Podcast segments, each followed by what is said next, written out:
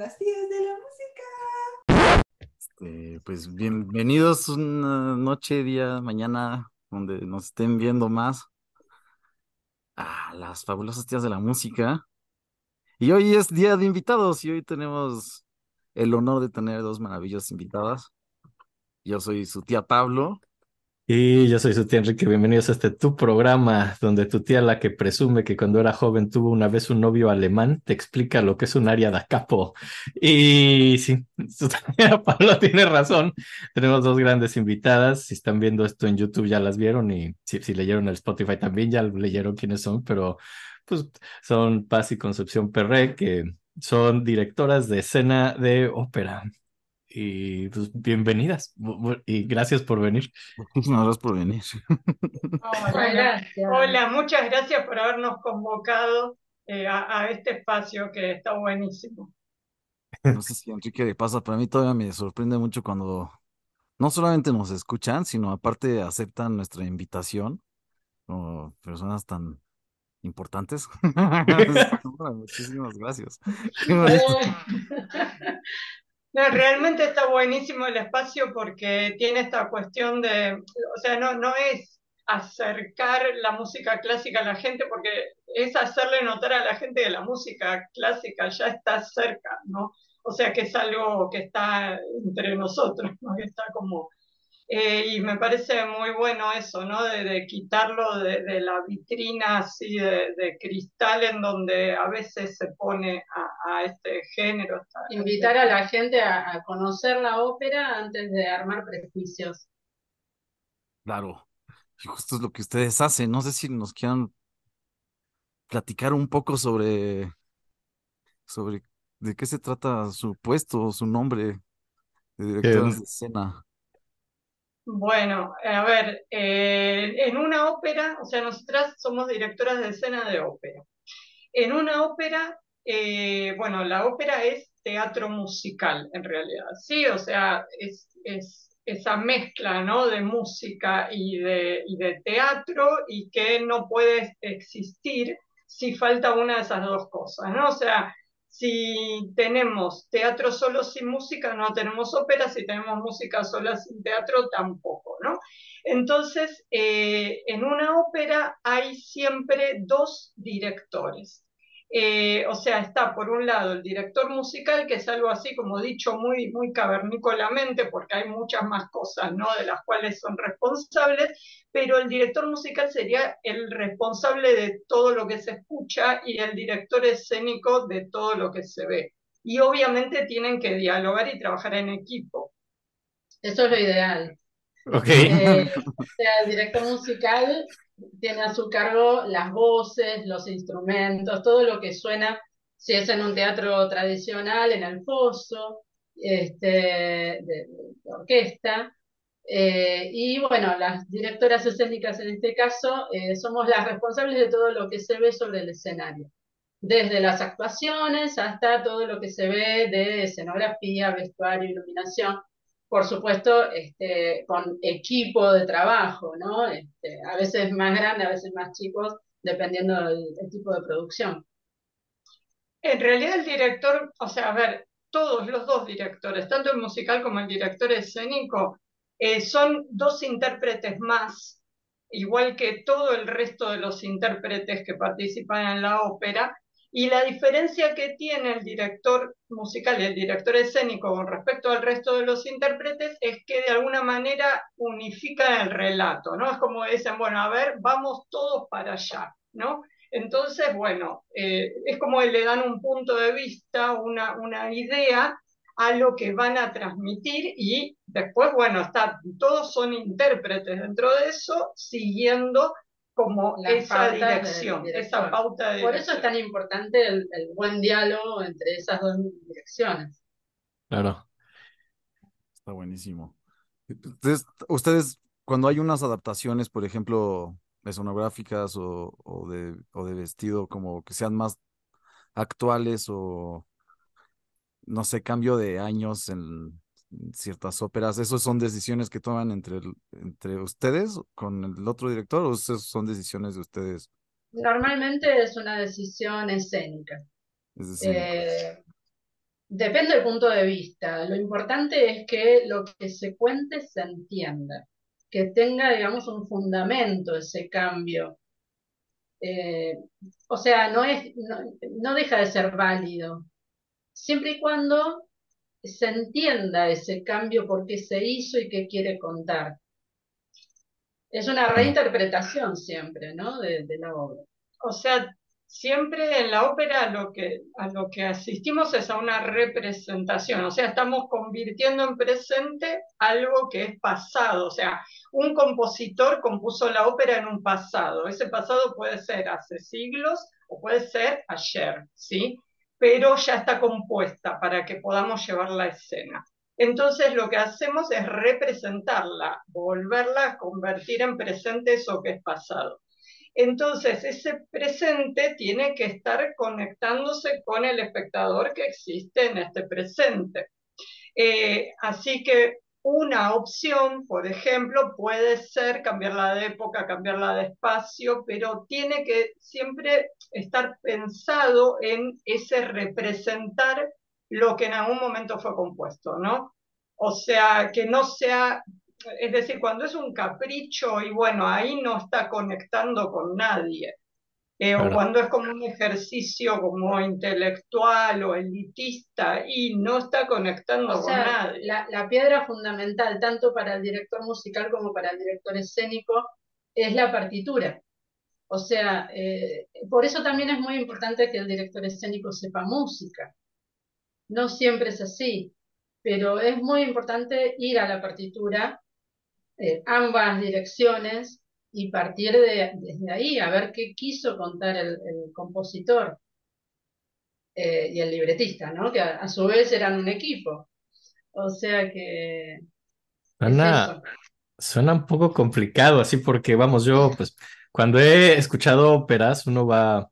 Digo, a mí me gusta escucharlas cuando escucho óperas leyendo, pues leyéndolas, ¿no? Así, bueno, primero para pues, hay muchas veces en otros idiomas, entonces para ir traduciendo y saber qué, qué se está diciendo, porque si no, sí, sí tienes que saber lo que está pasando en una ópera, si no, no tiene chiste. Pero a veces es muy, muy abstracto, ¿no? Así lo que dicen, así, si solo estás escuchándolo en la casa, en serio te tienes que imaginar muchas cosas, así que, que no están escritas así en el libreto ni nada y me imagino que eso es todo lo que ustedes hacen, pasar eso que es totalmente abstracto y que pues alguien escuchándolo en casa nada más en su imaginación, llevarlo a algo que se entienda y se vea y que tenga una narrativa coherente. En lo que acabas de decir hay algo muy cierto también, que cuando escuchas la música solamente, ya estás imaginando qué sucede. Sí. Entonces, el, director escénico no, no, puede dejar de escuchar eso para, eh, para pensar que, cómo va a contar esa historia. Porque ahí es donde a veces sucede que escuchas una cosa y, en, la, en, el escenario ves otra que no, no, no, te está contando lo mismo, con esto que decías de los cambios de, de época o cambios bueno, puede suceder eso y la música ya te está contando todo en realidad. Es, es un género, perdón. No, es que se me ocurrió una pregunta muy interesante. Una vez vino alguien a hablarnos de literatura eh, y nos contaba que, me acuerdo mucho esto que nos contó, nos decía que Chekhov, a la hora de hacer su eh, teatro, así que básicamente el tiempo que tomaba su narrativa estaba contando los pasos que daba el personaje en un espacio, o sea, tenía una cuestión de tiempos y espacios brillantes Chekhov, por lo que leí, y estaba pensando en los compositores, así que es un, a lo mejor un compositor inspirado. Hay unos expertos en ópera, hay compositores dedicados a eso. Digo, Verdi se me ocurre, por ejemplo, pero por ejemplo hay unos que no. Beethoven, se me ocurre que hizo una ópera una vez y, y ya, ¿no? Y a lo mejor me estoy pensando, por ejemplo, en, en los que no son expertos, en un Beethoven, por ejemplo, Está ahorita que me cuentas eso de tienes que imaginar cómo eso se traduce. Estaba pensando en lo que nos dijo este, este cuate literato. Dije, es que a lo mejor esos compositores no piensan bien los tiempos. O sea, a lo mejor en su narrativa no piensan los movimientos que tiene que hacer alguien en un escenario para caminar de un lado a otro y solo están escribiendo música pura. Me imagino a Beethoven así, haciendo música pura sin, sin estar todo considerando cuánto tarda en moverse alguien en un escenario. Y quería ver si eso es cierto. Así, si ven que hay compositores con más o menos talento para eso. Eh, está muy interesante lo que decís, porque a ver, la ópera empezó en 1600, viene a ser, ¿no? Y desde entonces fue por muchos caminos, ¿no? Y fue cambiando mucho y también con distintas intenciones, ¿no? O sea, es como que tenía distintos, por decir así, patrocinadores, ¿no? Entonces eso también iba haciendo de cambiara todo esto, ¿no? Por ejemplo, la relación a veces era más importante, si bien estamos hablando de teatro y música, a veces la música pasa a ser como la estrella, la vedette, y el teatro, bueno, es algo por decir, ¿no? Y otras veces el teatro empieza a ganarle, o sea, es como que no siempre, como es humana, en definitiva, nunca está 50% y 50%, ¿no? Entonces, hay algunos compositores, por ejemplo, que eh, piensan en la música primero y bueno, ahí va la música y arreglate, ¿no? Con la acción. Eh, y después hay otros que no, que piensan en la acción y en la música en función de la acción. Por ejemplo, bueno, vos nombraste a Verdi y Verdi, bueno, yo lo quiero muchísimo a Verdi, la verdad.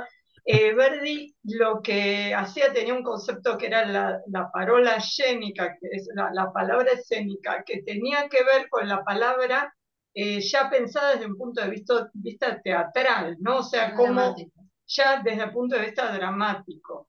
Entonces, el texto ya estaba, digamos, pensado en forma de teatro. Y de golpe había otros compositores eh, anteriores, por ejemplo, las, las óperas serias del barroco, por ejemplo, que era una época en donde la ópera era una especie de sucesión de grandes estrellas de virtuosos del canto haciendo sus recitales, ¿no? Entonces, claro, de golpe decían, bueno, vamos a hablar sobre, no sé, eh, eh, por ejemplo, bueno, qué sé yo, la guerra de Troya, ¿no? Entonces, o no sé, o, la muerte de, no sé, de algún dios de, Plutón, qué sé yo, estoy diciendo cualquier cosa, ¿no? Pero algo así eran como cosas en general épicas, históricas o también de mitología. Y entonces de golpe vemos que aparece una señora llorando tremendamente y quejándose de algo. Después aparece, eso es un área enorme, ¿no? Después aparece un señor eh, todo como, como así furioso y, y, diciendo que va a ir a la guerra, qué sé yo, bueno. Y uno dice, ¿y dónde está lo que dice en el título? ¿No? O sea, ¿dónde está la, la muerte de, de, Plutón? Y bueno, no sé, imagínatelo. Y pasaba más por esta sucesión de estrellas cantando sus áreas y el argumento era como algo más secundario, digamos, la parte teatral. Así que en realidad fue pasando por, por distintos lugares. Es lo que nos comentabas de la intención, ¿verdad? O sea, como qué utilidad tenían, ¿no? Como dices. Interesante. Sí, Verdi ya lo pensaba todo desde la forma, o sea, ya era musical su diálogo porque ya era teatral su diálogo, entonces ya no había necesidad de, pues, de meterle mucho, ¿verdad? Ah, la importancia de la palabra. Eh, o sea, ya preparar musicalmente un momento para un, entre comillas, grito de dolor o, o lo que fuera, eh, siempre desde el canto, ¿no? Eh, y, si no los contrastes de un Rossini que te dice una frase diez veces hasta que alguien se va, eh, y el Puccini, digamos, ya mucho más actual, que hasta en partitura te pone la acción que tiene que estar haciendo en ese momento, tiene que estar escribiendo, tiene que estar saliendo, tiene o sea, ahí tenés también un contraste, ¿no? Alguien que está embelesado con su música y el otro que en realidad está contando y que se entienda eh, teatralmente lo que está contando.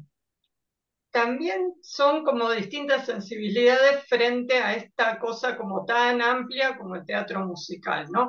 Por ejemplo, Rossini que, eh, bueno, agarraba y le metía la misma obertura a, 45 óperas y bueno, tenía que hacer algo, a ver, listo, salimos de acá. Y al mismo tiempo tiene esa cosa de que el humor ya está en la música y eso es genial, es magistral. O sea, em, y, juega con las voces y, crea, digamos, una teatralidad de la comedia que no la creó nadie, porque realmente nadie en la historia, creo que del teatro hizo comedia como Rossini. Y después eh, es como que, pasa por distintos lados. Donizetti, por ejemplo, es el que ya empieza a, plantear, digamos, la, la, teatralidad desde un lado más moderno, ¿no? Eh, y, bueno, eh, digamos, tomando cosas de Donizetti, Verdi lo lleva como más hacia otro lado, más ligado a la palabra.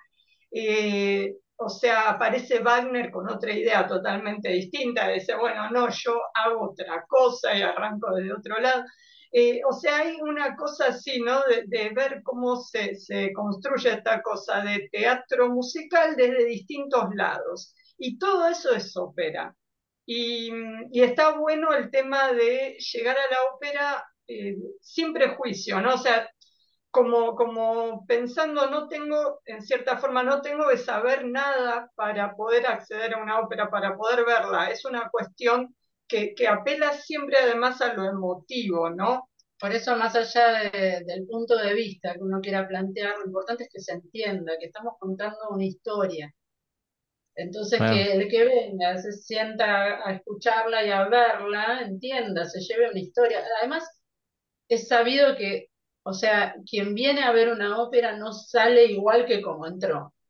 Algo pasó. A veces sale furioso. A veces furioso, enojado, no le gustó y no vuelve. Pero, eh, o sea, hay, hay algo que, que cambia. Yo, yo, yo no les voy a mentir, creo que nunca he ido a la ópera. ¿No has ido a la ópera? No, tenés que ir. No, me van a presentar una de Puccini y creo que va a ser mi primera vez. ¿Vas a ir por primera vez a la ópera? Pero me da gusto que gracias a las tías de la música yo estoy un poco más enterado de todo lo que estamos, porque pues sí, como ya lo hemos dicho, la ópera por alguna razón sí tiene un velo. O sea, justo estábamos comentando que la música académica es un poco prejuiciosa o que tiene muy puesto el traje y que es un poquito como difícil entrarle a veces, o bueno, tiene mucho prejuicio, como dicen, ¿no? Entonces uno entra pensando que es música que tienes que entender o que es complicada o que tienes que pensarla de una forma distinta, como tienes que entender el rock, ¿no? como estas cosas. Y creo que la ópera tiene todavía un velo más, ¿no? ¿Crees que todavía más? Para los académicos también la ópera todavía tiene más ese velo, entonces entrarle al mundo de la ópera todavía es más difícil, ¿no? Como saber de dónde viene, entender qué es, es chistoso, me puedo reír o no me puedo reír, ¿no? ese tipo de cosas es medio... También es recomendable empezar, o sea, cuando todavía no se vio una ópera, siempre es más recomendable empezar por un Verdi o, incluso un Puccini. Eh, como para, bueno, ir a algo que, no me deje puntos sueltos, que, me ayude a, ver ese, ese, mundo tan interesante. Después, capaz, un, Wagner que, que es mucho más largo. Y, que no vas a salir durante días de ahí, ¿no? a buscar por ahí, claro. Yo soy más partidaria de pensar que hay que entrar a la ópera por donde se pueda, digamos. Es decir, eh, hay veces que hay gente que de pronto eh, dice, bueno, entro a, la ópera viendo, no sé, una ópera barroca, no sé, Orfeo, ¿no? De, de, Monteverdi, y entra viendo eso y uno piensa, ah, bueno, si entró a la ópera por ahí, se va a volver fan de la ópera barroca. Y de golpe termina siendo fan de la ópera contemporánea, no sé, como otra cosa, nada que ver, otro lenguaje. Y está bueno, ¿no? Eso, eh, una ópera está buenísima para ser la primera ópera, ¿sí? Cuando alguien dice, quiero empezar a ver ópera, ¿qué, qué puede ser? Es la ópera Pagliacci porque es eh, en cuanto a, tiempo no es tan, tan extensa, o sea, será una ópera de una hora, hora y algo, que para ser ópera no es extensa. Y además también se suele representar con otra por, no ser tan larga.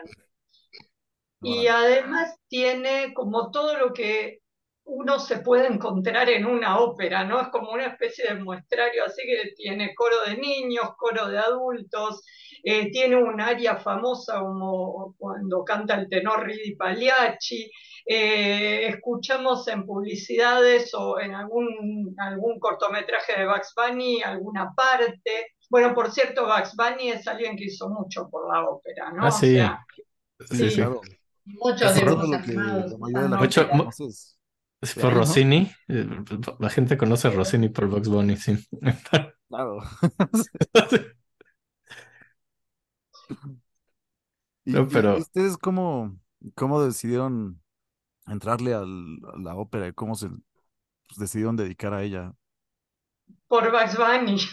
O sea, ¡Qué maravilla!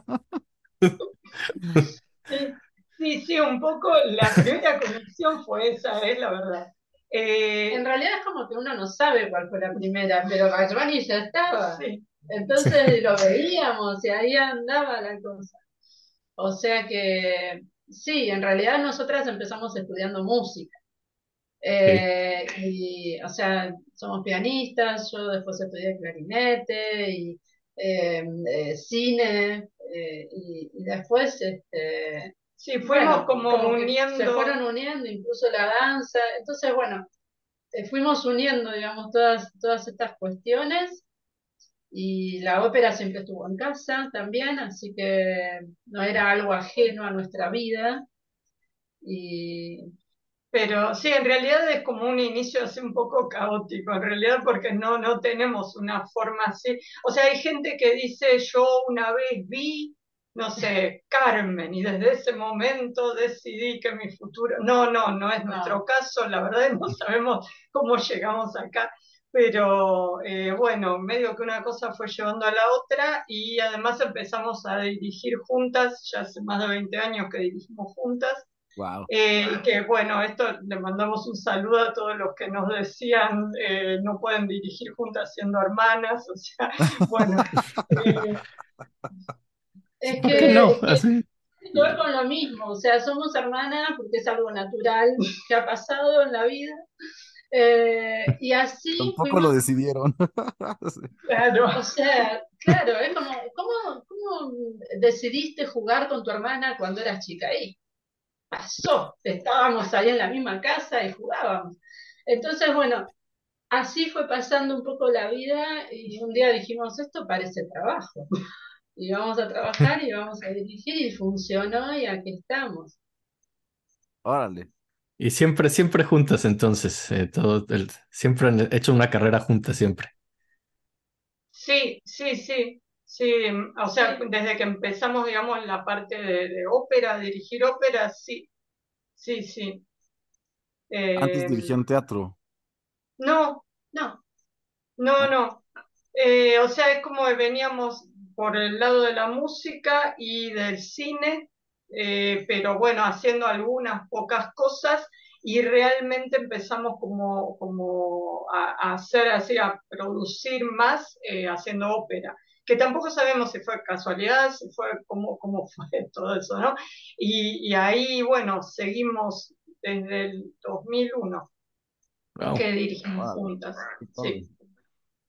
No, pues ustedes realmente sí están ayudando a que la cultura, pues bajar la cultura, la ópera, la cultura más bien. Porque es Sí. difícil, ¿no? No sé, Mm, Bueno, y antes de que llegaras me estaban contando algo de, de, de- que, que les que, que quería que nos contaran para todos, así de, de lo de dirigir ópera en lugares no convencionales, eso también está, está muy bueno. sí, hemos tenido la suerte de que nos convoquen eh, para distintas cosas, ¿no? Para distintos espacios, eh, ya sea un teatro a la italiana, un teatro, una, una ópera tradicional en un teatro tradicional, en, eh, donde quizás el público ya venía un poco preparado a, a saber qué es lo que, con, con qué se iba a encontrar. Eh, pero también hemos tenido la suerte de que nos llamen de otros lados para dirigir en espacios no convencionales, ya sea, eh, digamos, una, una fábrica reformada para hacer, este, eh, donde armamos casi un barco adentro de esa fábrica para hacer Bueno.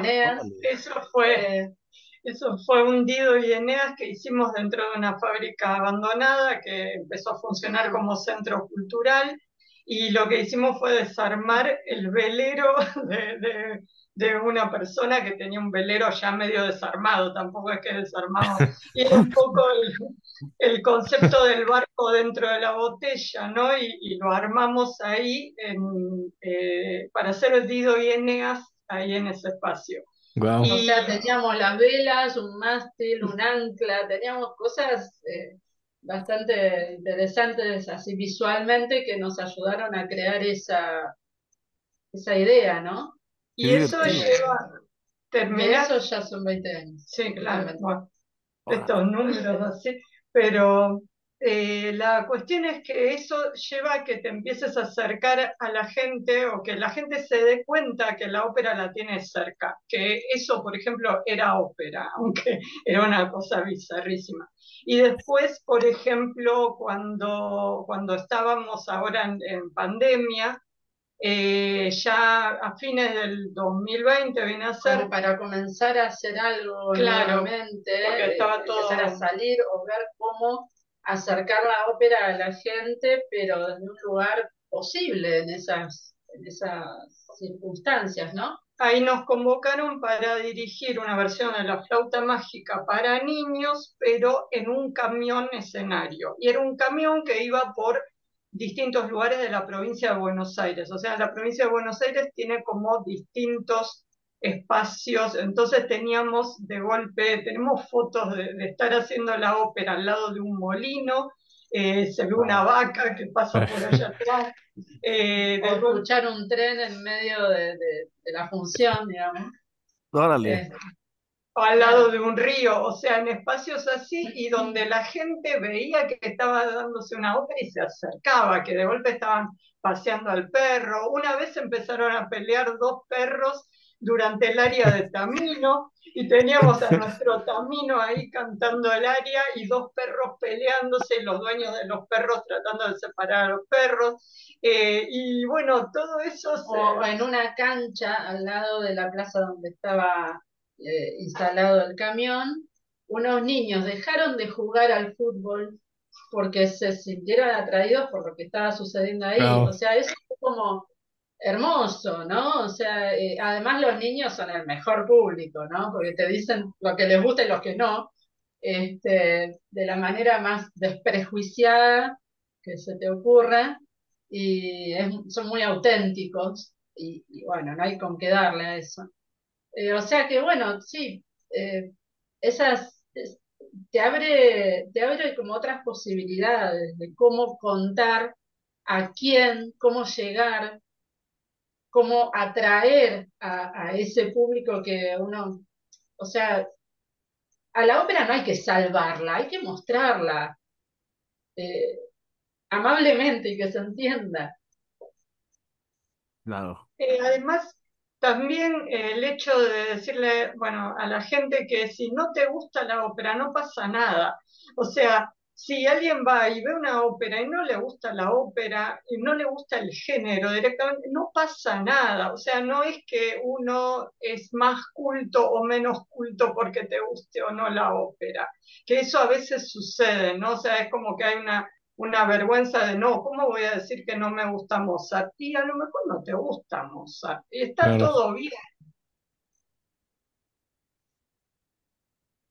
Se oye muy padre eso de los lugares vivos, de escenografías vivas, ¿no?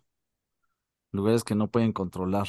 ¿Y qué, qué, como, qué les gustó? O sea, bueno, en su experiencia, ¿qué, qué encuentran más entretenido? ¿Como esos lugares donde no pueden controlar muchas cosas o prefieren que sea un, una sala de conciertos donde pues, hay mucho control? Es que a veces tampoco controlas en la sala de conciertos. O sea, los dos, los dos espacios tienen lo suyo. Eh, o sea, lo último, en, una sala tradicional, justamente en el Teatro Argentino de La Plata, dirigimos Aida este año. Eh, estamos hablando de, bueno, un teatro tradicional. Y una ópera eh, tradicional. Una ópera también tradicional. Este, estamos hablando de un teatro fábrica O sea que todo lo que se vio sobre el escenario fue producido en ese mismo teatro. Los equipos de trabajo son fantásticos. Eh, o sea, todo lo que fue vestuario, escenografía, utilería, eh, bueno, toda la gente que, participó era del teatro argentino. Y eh, vos decís, más tradicional que eso, imposible, un equipo enorme, muchísima gente, eh, y bueno, tiene sus cosas, porque además, eh, bueno, las circunstancias de que hacía como seis años que estuvo cerrado y que no había hecho ópera y, nos encontramos con toda eh, una, digamos, una, una maquinaria que poner en, en funcionamiento nuevamente, ¿no? Y también con respecto a la gente, o sea, esto que decíamos que a veces no se controla tanto en un espacio tradicional, porque un poco lo que hablábamos antes de, grabar, que la ópera se parece mucho al fútbol en un punto, ¿no?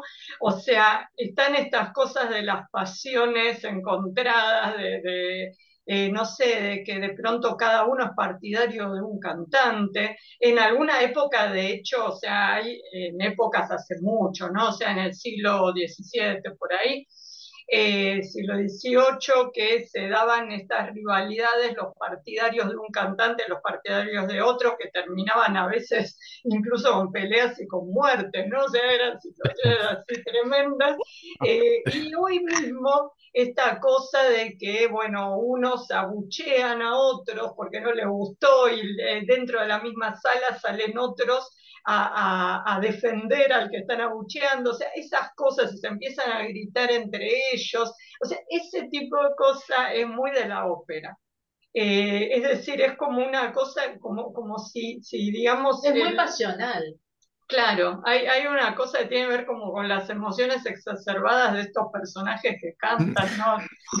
Y que, cuentan todo lo que les pasa eh, eh, con su música. Con su voz. Con su voz. O sea, cuando el instrumento son ellos mismos, o sea, ¿qué más, no? Eh, y, y tiene mucho de, eso, ¿no? Del fútbol, de lo que está sucediendo ahí en vivo y, y, todos estamos en vilo para saber qué es lo que va a suceder y, nos pegamos como grandes alegrías y grandes tristezas y angustias. O sea, esa cosa es muy de la ópera.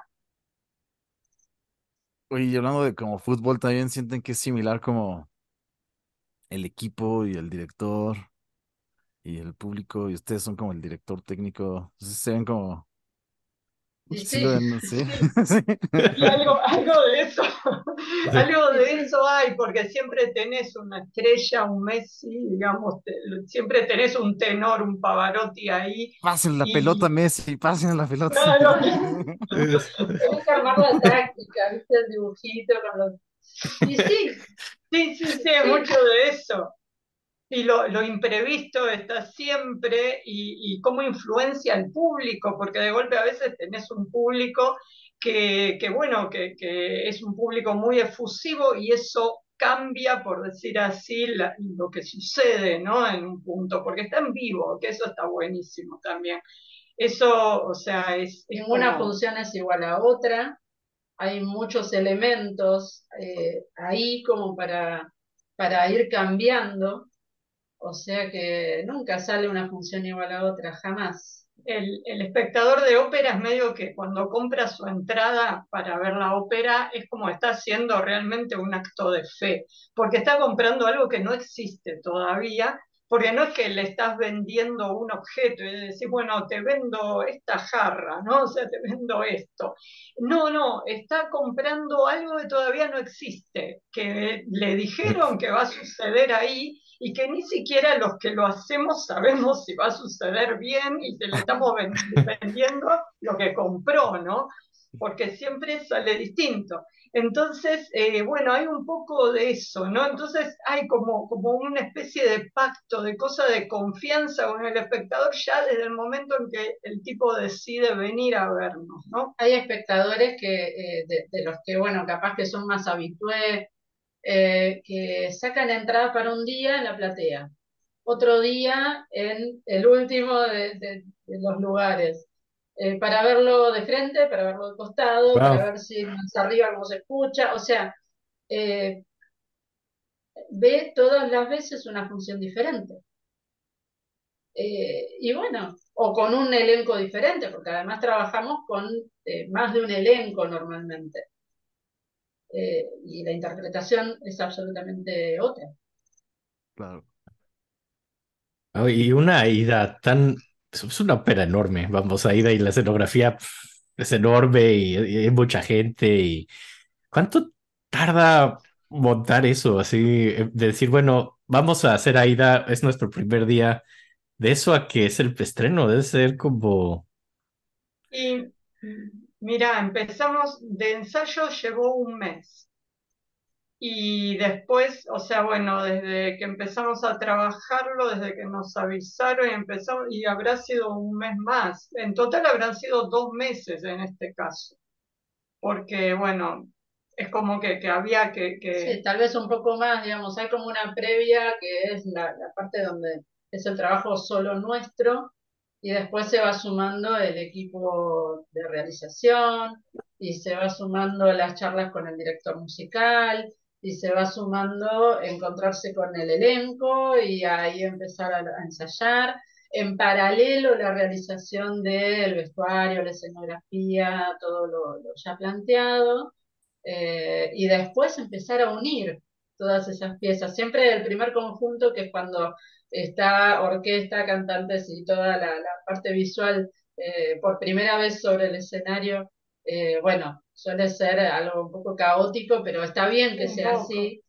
Eh, está bien que sea así porque es el primer encuentro de poner a prueba todo lo que se preparó hasta ese momento, ¿no? Generalmente ese ensayo que es- se llaman ensayos de conjunto, el primer conjunto, el primer ensayo de conjunto, eh, salimos todos angustiados, sale todo mal, hay gente que se pelea, porque claro, se empiezan a encontrar todas las cosas y Se empiezan a dar cuenta. Claro, y además, en un caso como, bueno, la ópera Aida era una cosa que no pasaban dos minutos que teníamos siempre a alguien con una lanza en la mano preguntando qué tenía que hacer, ¿no? Y para dónde tenía que ir. Entonces, bueno, hacer estas cosas, ¿no? Eh, está bueno, es, es como parte de, de formar, de, de ir armando todo eso, pero sí lleva... Además, eh, dentro de los ensayos, hay ensayos que eh, de pronto son solo con figurantes o bailarines. Los Eh, figurantes serían los, los los act- actores que no cantan en la. Claro. Los actores eh, normalmente ensayan con eh, el sonido grabado. En este caso era una grabación de, eh, digamos, otra vez que este mismo director musical lo había hecho, o sea que ya teníamos un paso muy importante dado porque estábamos ensayando con los mismos tiempos de, de la misma mano, ¿no? Pero aún así era un ensayo sin la escenografía de, escaleras que, bueno, lleva todo un trayecto de subida, de bajada, de, acción, digamos, sobre un, lugar practicable, ¿no? Eh, y eso, ensayado con una grabación, pasa a ser una, un- una acción realizada en el escenario con las escaleras reales y sonando la orquesta real en tiempo real. Entonces, claro, ahí ese momento es como un, un juego de naipes que se derrumba y va de nuevo y se derrumba y va de nuevo hasta que, eh, bueno, se logra aceitar todo eso. Además hay mucho de, digamos, de truco, ¿no? En todo. Y todo eso, como todos los trucos, eh, es como, no sé, los magos que empiezan a practicar un truco y al principio se les cae todo, se ve, se- sale volando la paloma del sombrero cuando no tenía que salir. O sea, todas esas cosas son las cosas que tienen que pasar en los ensayos. Eh, así que bueno, todo eso va pasando. A veces incluso en las funciones pasa algo de eso, pero bueno, hay que tratar de que ya no. Eh, pero es, es parte de esto que decíamos de que está en vivo, ¿no? Sí, sí, sí, sí. Y una vez echado a andar, ustedes, pues, pues a verlo. Ya, ya lo que pase, ya no pueden hacer nada así. Claro, ahí ya no podés hacer nada, ya está listo. Sí. Me imagino que siguen trabajándola, ¿no? O sea, supongo que toman notas como de los primeros presentaciones y se habla o ya no. Mira, eh, hay un Depende tema, caso, claro, también. depende del caso. En general, las óperas, a diferencia, por ejemplo, de, de las obras de teatro, eh, de teatro, digamos, así tradicional. Claro, las óperas eh, en general tienen, no sé, cinco, seis, diez funciones y después, listo, termina la temporada de ese título y pasa a otro, ¿no? Entonces tampoco no está ese tiempo de desarrollo como para, eh, digamos, ir arreglando cosas, evolucionando. Eh, en este caso de la flauta mágica esa que, que hicimos en el camión, hicimos como más de, de 50 funciones, que Ah, para sí. hacer como un montón. Eh, y lo que pasaba, o sea, ahí lo que pasaba es que no era tanto, eh, digamos, repasar lo que era la obra, sino ver cómo iba a dialogar con el nuevo espacio en donde estábamos, porque en definitiva O no es lo también mismo cambiaban algunos intérpretes. también cambiaban intérpretes, sí, al ser, Ah. digamos, tan, tan extendida en el tiempo. Ahí Entonces sí me teníamos imagino que que- volver a ensayar con los cantantes que cambiaban, eh, o bueno, ver ese tipo de, de cosas. Y en este caso me imagino que tuvieron tal vez oportunidad de tomar notas, como el cantante pasado tal vez no nos gustaba mucho cómo hacía esto, o esto sí, o podríamos ahora intentar otra cosa distinta contigo, cosas así, ¿se- ¿sí se podían o, o tampoco se usan mucho esas prácticas? Bueno, de hecho, eh, o sea, es muy común trabajar con doble elenco. Algunas funciones las hace uno, otras funciones las hace otro. Y por más que ya tengas una apuesta pensada, dependiendo de con quién trabajes, también, eh, digamos, eh, trabajas con los elementos que te propone el cantante. O sea, que es a su vez un intérprete con su arte que está trabajando con vos. Entonces, eh, digamos, sería necio eh, empacarse en que hagan lo mismo los dos y son totalmente distintos. Claro. Eh, pueden Ah. tener distinto, distinta manera de, de- de- de- de transmitir lo mismo, en definitiva, que uno quiere transmitir, pero cada uno a su manera. Claro, sí son dos personas distintas. Sí, ¿verdad? Claro, claro. Son, son intérpretes, entonces tenés Sí. que ver también y, y- y bueno, y respetar y jugar con la interpretación, ¿no? de- del otro, porque es eso. Bueno, me imagino que ya a estas alturas también ya han de conocer a, a la mayor parte de, no sé, de, de- de los cantantes que, que están ahorita en Argentina, me imagino. Digo, no, no sé si también lleguen de fuera y así, pero ya han de conocerlos muy bien a muchos, ¿no? O... Sí, se Sí, repiten unos mucho. Sí, sí. sí, que ya saben pros, contras, todo, me imagino, ¿no? Sí, de cada, de cada En uno. general sí, pero también hay muchos que, que, bueno, le van apareciendo ahora, eh, o- Gente o gente que viene de afuera y todavía no conocemos, o sea que siempre es interesante también cuando te encontrás con alguien que no conoces y ves, bueno, a ver, ¿por dónde vamos? Ujú. Oye, y perdón, lo que repitieron, perdón, lo que comentaron sobre las obras de teatro generalmente son unas presentaciones como 10 veces o 10 presentaciones. En Eh, una no, ópera, las como cuántas son las que se dan? No, al revés. Al revés, No, son al como revés. 10. Sí. Ah, ok. Que en teatros, que en óperas son 10 y en teatro son muchas más a veces. Claro, el teatro hace temporadas de, de pronto todo un año y, y no sé, todos los días de la semana. Y, y bueno, entonces ahí es como que también el intérprete tiene, no sé, como otra relación con el personaje, y con la obra, ¿no? Porque es alguien, en definitiva, el personaje para un actor es alguien con quien tiene que convivir durante un año. En cambio, para un cantante lírico es alguien con quien tiene que convivir cinco o seis funciones. Es, distinta la relación, porque en definitiva cuando creas un personaje estás creando como una cosa, hay mucho de Frankenstein también, ¿no? En, todo esto, de que estás creando ahí un organismo. Y el organismo, bueno, tenés que tratar de que no quiera matarte, obvio, pero eh, es, alguien, digamos, que, es algo vivo en un punto, ¿no? Y que encima, eh, bueno, tiene un montón de cosas que, que, sobre todo cuando entra en contacto con el espectador, que se puede disparar, no sabemos a dónde, ¿no?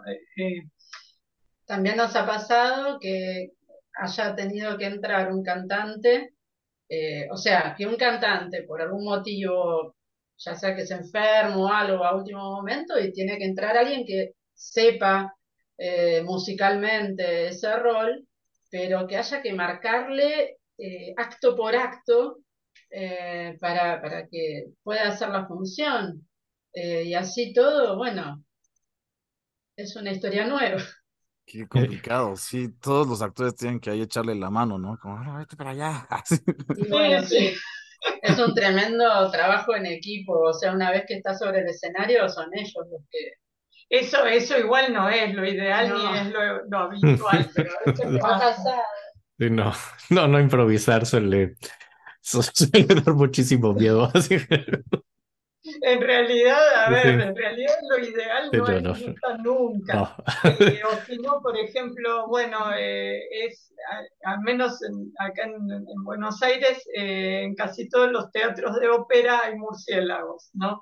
Y es muy habitual que de golpe en medio de una función empiece a volar un murciélago y tengan que seguir cantando. En Buenos Aires y en otros lados. Sí, en otros lados también. En Tucumán tuvimos una puesta de luces que era esquivar murciélagos. Sí.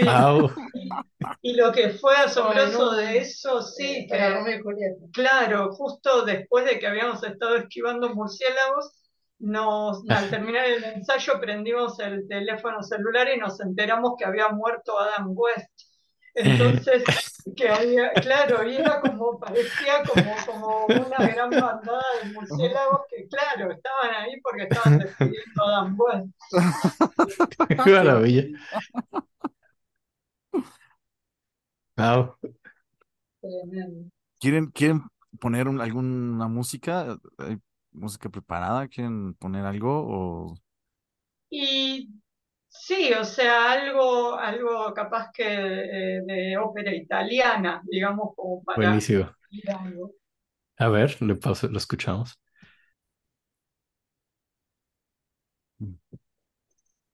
¿Qué, qué, te pareció, Enrique? Entonces pues pusimos Celeste Aida, pues estábamos hablando de Aida un poco y, pues como dijeron ópera italiana y pues estábamos hablando de Verdi, pues Vimos que un buen momento y nos platicaron cosas interesantes de, de esta área mientras la escuchábamos.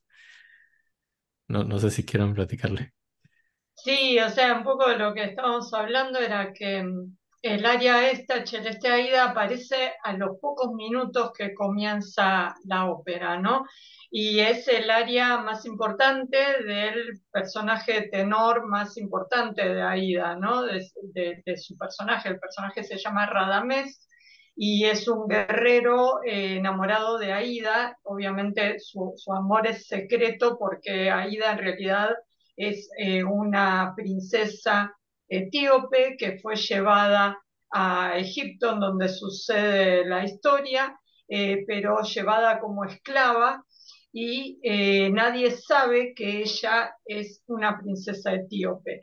Y bueno, Radamés está enamorado de Aida y por eso canta el aria esta, que, es, que está al principio casi de la ópera. Así que es como que uno empieza a, ver la ópera y de pronto aparece este aria así tremenda aria, ¿no? Sí, es, lo que plantea. Sí, que platicas que es muy rápido. Desde el principio. Qué, estrés, ¿no? Para el tenor. Y es lo que decíamos, que esto sienta como todo, a lo mejor un poco el éxito o fracaso de la ópera, un poco ver cómo le va el tenor casi sin calentar ya cantando esto. Y hay algo de eso, o sea, eh, hay como mucha expectativa, muchas veces el público está esperando a ver qué pasa con el área del tenor y eh, si en el área esta de pronto el tenor tiene como un mal momento y no le sale tan bien, no le sale bien el agudo, por ejemplo, ese tipo de cosas, después por más que haga todo el resto de la ópera, que encima es dificilísima Es también, larga, difícil, pero si ya después de Sí. ese momento este, no, no le fue del todo bien, este, bueno, se no le hace, remontarla. se le hace más difícil. Y es que sí, ahí es, o sea, digo, todos se la saben, seguro cuando lo van a ver, van con, con el área en la cabeza, ¿no? Es como, a ver, a ver cómo lo hace, a ver qué, dónde, a ver dónde se equivoca. Eso es, eso es- eso es muy de la ópera, he sentido que muchos fans de ópera, y que también por Twitter tengo gusto de conocer gente pues, que sabe mucho de ópera, es muy fan de ópera y eh, digo, vamos, mucho más que yo que me gusta y todo, pero no soy particularmente especialista, ¿no? Pero hay gente que se sabe todo y se sabe, pues todas estas cuestiones, se sabe qué área es difícil, en qué ópera y qué momentos son los que son un reto para los cantantes y, y pues hay mucha gente así y pues si están en las A salas de sí. concierto, A están veces esperando. sin saber tanto de ópera, ¿eh? Porque hay momentos de ópera que se hacen famosos por una publicidad. Entonces, eh, a veces dicen, ah, eh, eh, la ópera del Brindis, eh, ¿no? Ah, Traviata, Traviata. O sea, eh, y van por el Brindis, y pasó el Brindis, y no, pero pará, quédate porque falta que, que cuente la historia. Sí, bueno, eso una vez nos pasó con la ópera, estábamos haciendo Romeo y Julieta. Eh, y estábamos en una función, habíamos ido al fondo de la platea y nos sentamos ahí atrás en el fondo, delante nuestro había eh, tres, tres chicos, eh, eran, no sé, tendrían 14 años, una cosa así, y estaban viendo eh, Romeo y Julieta. Y de pronto, bueno, llegó uno de los intervalos que era justo después de la muerte de Mercucio, como en el medio de la ópera, ¿no? De Romeo y Julieta. Y entonces dijeron, uno le pregunta al otro, ¿terminó? Porque se estaban yendo. Y a mí me salió decirle, no, no, pará, no terminó, todavía falta que se maten. Y me miraron los con un odio tremendo, porque claro, no, no sabían que mataban. Bueno, ya fuera de que no conozcan la ópera, e- en el libro también se mueren, ¿no? Sí, Claro, pero bueno. Sí. Bueno, Sí, no, pero Fue un spoiler con idea de que se quedaran, pues, ¿no? Fue, fue como Claro, con amor. Sí, era para decirles, no, no, no, mentira, eh, pude haber siguen vivos. van a ser, van a ser muy felices por siempre. Está buenísimo. Ay, eh, por otro lado, qué padre que haya, que haya tres chicos de 14 años por su propia cuenta yendo a la ópera. Eso no pasa tanto, ¿eh? Por, por otro lado. Sí, a veces pasa eso. Hay sí. muchísima gente joven que, que se acerca a la ópera, Qué bueno. que por lo menos estamos viendo cada vez más. Y también muchos cantantes jóvenes. Allá sí hay Sí. mucha ópera, ¿verdad? En Argentina es, es algo que, que sí se ve. Es que, bueno, aquí en México, según yo, no hay tanta ópera, o yo no me entero tanto de cuando hay. Sí hay. Sí, casi nunca veo Sí, sí hay, ¿no? programada o... Y hay muy buenos cantantes en México, fíjate. Hay muy buenos cantantes, sí. Sí, sí. Sí, siempre se, se sabe de México que tiene buenos cantantes. Mm. En Latinoamérica, en realidad, hay muy Sí. buenas voces. Sí. Vale. Y les gustaría platicarnos como, digo, ya hemos hablado de la historia, pero les gustaría platicarnos tal vez de la historia de- como en la escenografía o cómo, no sé si hay algún tipo de cambios interesantes a través de la historia que hayan hecho cambios significativos. Y sí, o sea, va, va cambiando porque, a ver, eh, empieza, digamos, la, la ópera nace en un palacio, ¿no? O sea, eh, estaban estos muchachos de, de la Camerata Fiorentina que se encontraban en lo de, ¿cómo se llamaba? El Conde de Bardi. Y bueno, es como que eran intelectuales, eh, filósofos, músicos, eh, allá por el, un poquito antes de 1600, se encontraban en Florencia, en la ciudad esta del norte de Italia, y eh, les gustaba investigar así sobre ciencia y sobre literatura. Y bueno, en esa época estaba de moda todo lo que era la antigüedad clásica de Grecia, de Roma, eh, y estaban, bueno, todos estos intelectuales obviamente de clase alta y dentro de un palacio estamos, ¿eh? Eh, bueno, y estaban, y les gustaba eso, estaban investigando sobre eso y descubren un texto que era la poética de Aristóteles, en donde eh, Aristóteles, allá de Antigua Grecia, explicaba en ese texto cómo era la tragedia griega. Y bueno, ellos dijeron, ah, bueno, hagamos tragedia griega, ¿no? O sea, había una situación así, que se yo, eran esas reuniones, pero bueno, estaban como, así, se bueno, hagamos tragedia griega. Empiezan a ver eh, en ese texto de la poética y descubren que la tragedia griega era justamente teatro musical, es decir, que el texto y la música eran igualmente importantes y se relacionaban justamente para generar este, este mensaje, esta obra que era la tragedia griega. Entonces empiezan a tratar de hacer tragedia griega, no les sale tragedia griega, o sea, es un gran error lo que cometen, y lo que sale es la ópera, o sea, la ópera es un gran error. Y dije, no, pero mira, está bueno, hagamos ópera. Y empiezan en esa, ¿no? Entonces, primero las primeras representaciones eran dentro del palacio, dentro del contexto del palacio. Empiezan a aparecer, eh, bueno, empiezan a aparecer elementos como para eh, generar los espacios de los que hablaban, ¿no? Siempre dentro del espacio del, palacio. Y después empiezan a generar incluso salas de teatro dentro del palacio, ¿no? Donde ya se empiezan a hacer como, como por decir así, cambios de escenografía, ¿no? Algo como más, más definido de en este sector están los cantantes representando la, digamos, la parte fantástica, la parte de ficción de la obra, en este otro sector están los instrumentistas que no están mezclados con ellos, están en otro lado, en otro sector, y en este otro sector está el público, ¿no? O sea, es como empiezan estas cosas.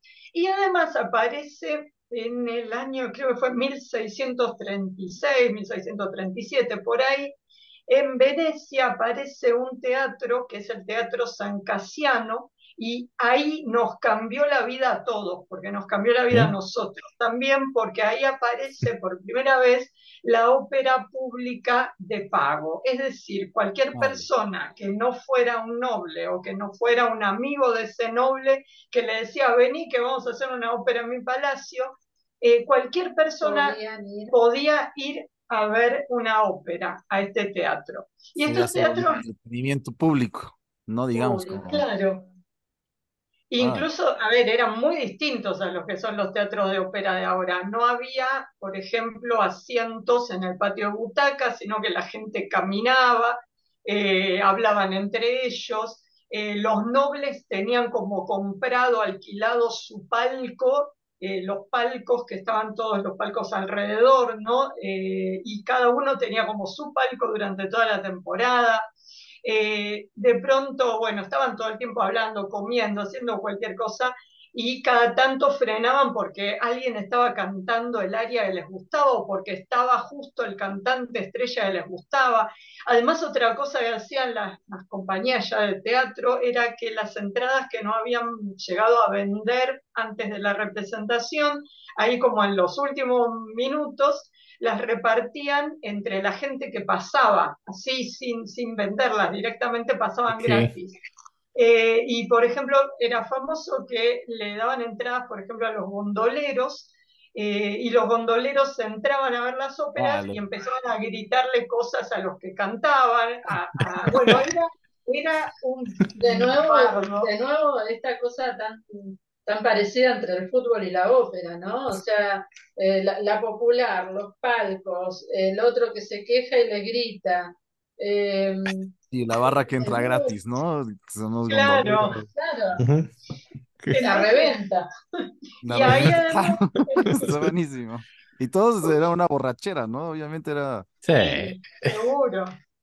Porque ahí, bueno, era cualquiera. Y entonces estaban eh, justamente eh, de esta manera empieza a cambiar también la forma de hacer ópera, porque en el palacio tenías en definitiva un único espectador, que era el, noble, el que, el dueño del palacio que te patrocinaba la producción. Y lo que le gustaba a él iba a gustar a todo el mundo y al que no le gustara, bueno, fuera. Eh, pero acá claro, los artistas empiezan a depender de la boletería, ¿no? empiezan a depender de vender esas entradas para poder subsistir. Eh, entonces empiezan a hacer lo que el público, lo que al público le gusta y el público empieza a tener voz, digamos, en esto. Y acá empiezan a tratar de encontrar también cosas más atractivas y empiezan a aparecer las escenografías también más desarrolladas. Eh, empieza a aparecer, bueno, en el barroco, todo, toda una ingeniería en la escenografía fabulosa porque empiezan a trabajar más el espacio, entonces empiezan a aparecer telones pintados, todos los teatros de, de ópera tienen un telón de fondo con una perspectiva pintada, porque la perspectiva era como la gran tecnología, ¿no? Era como la, la, la de, la tecnología escénica, entonces tenían su fondo con una perspectiva y tenían, bueno, eh, trucos, trampas, eh, vuelos, o sea, personajes que de golpe aparecían colgados de, un arnés con una nube, ¿no? Algún dios que aparecía, Apolo, por ejemplo, bajaba cantando en una nube, ese tipo de cosas. Bueno, así es como también se incendiaban lugares, ¿no? Pero bueno, es un detalle. Está buenísima la ingeniería en el momento, ¿no?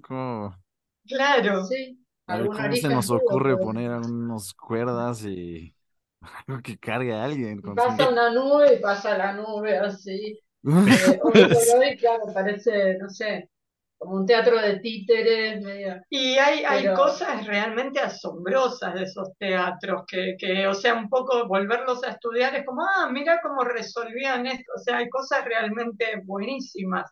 Y también el tema de la iluminación, porque al principio estaba iluminado todo por igual, es decir, el espacio donde se representaba la ópera, o sea, el escenario propiamente dicho, el espacio donde estaba la orquesta o los instrumentistas y el espacio del público estaba todo con la misma intensidad de luz, por decir, ¿no?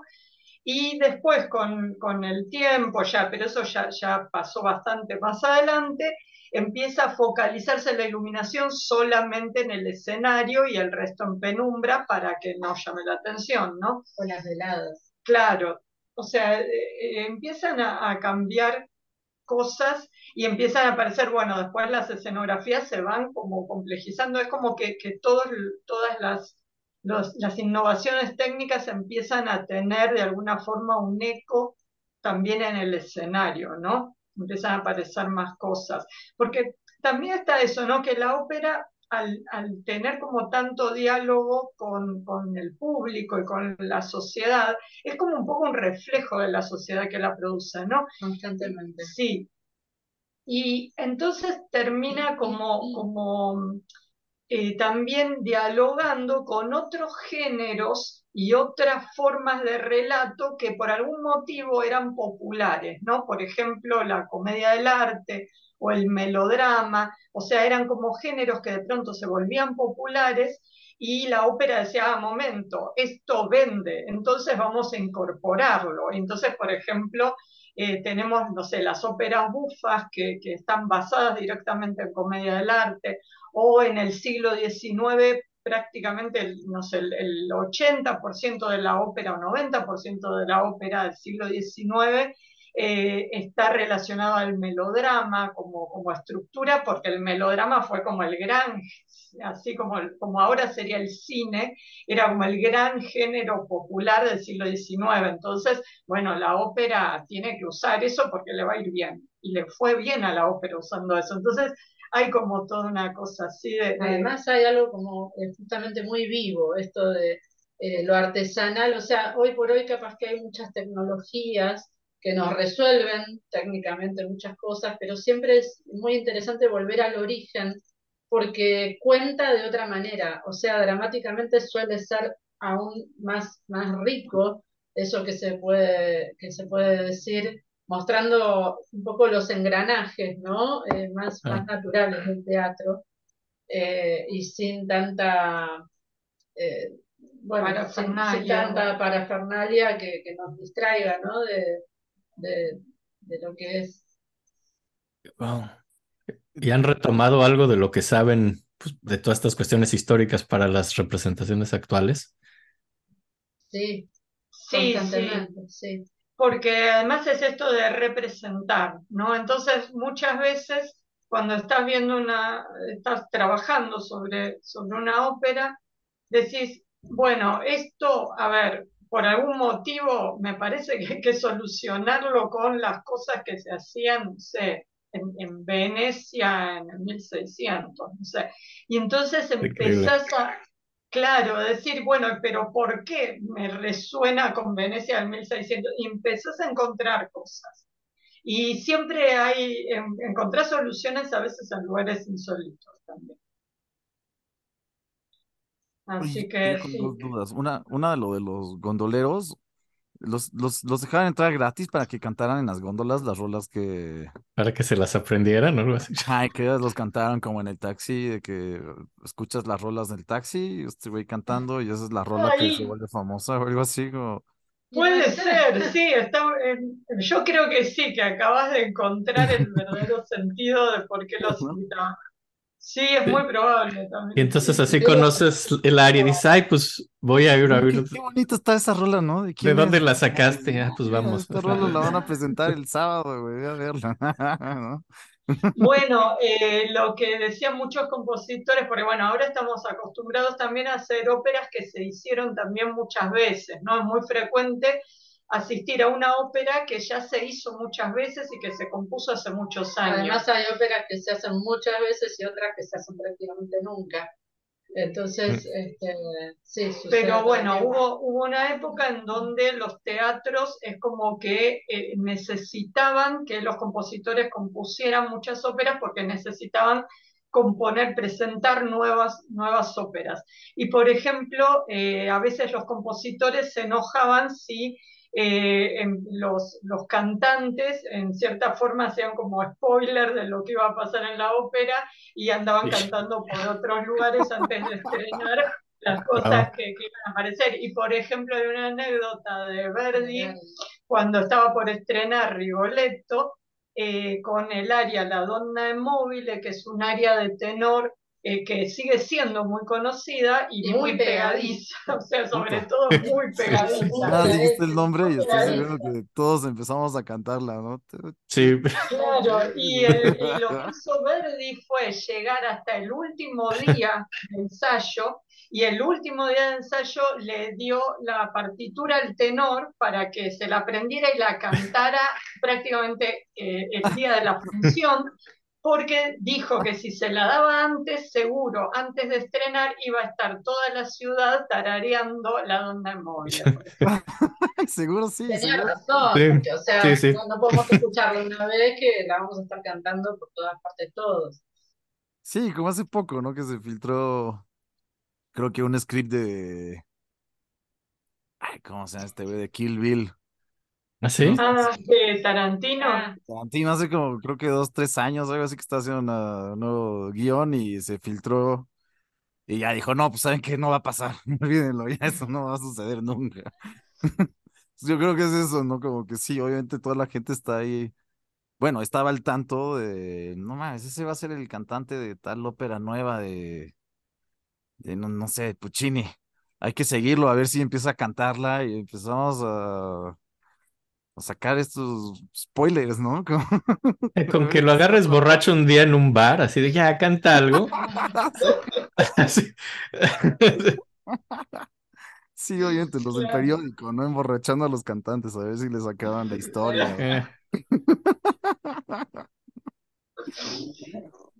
Claro, como creo que fue con eh, la Guerra de las Galaxias que habían filmado la escena, la famosa escena donde Darth Vader le dice a, a Luke que es su padre.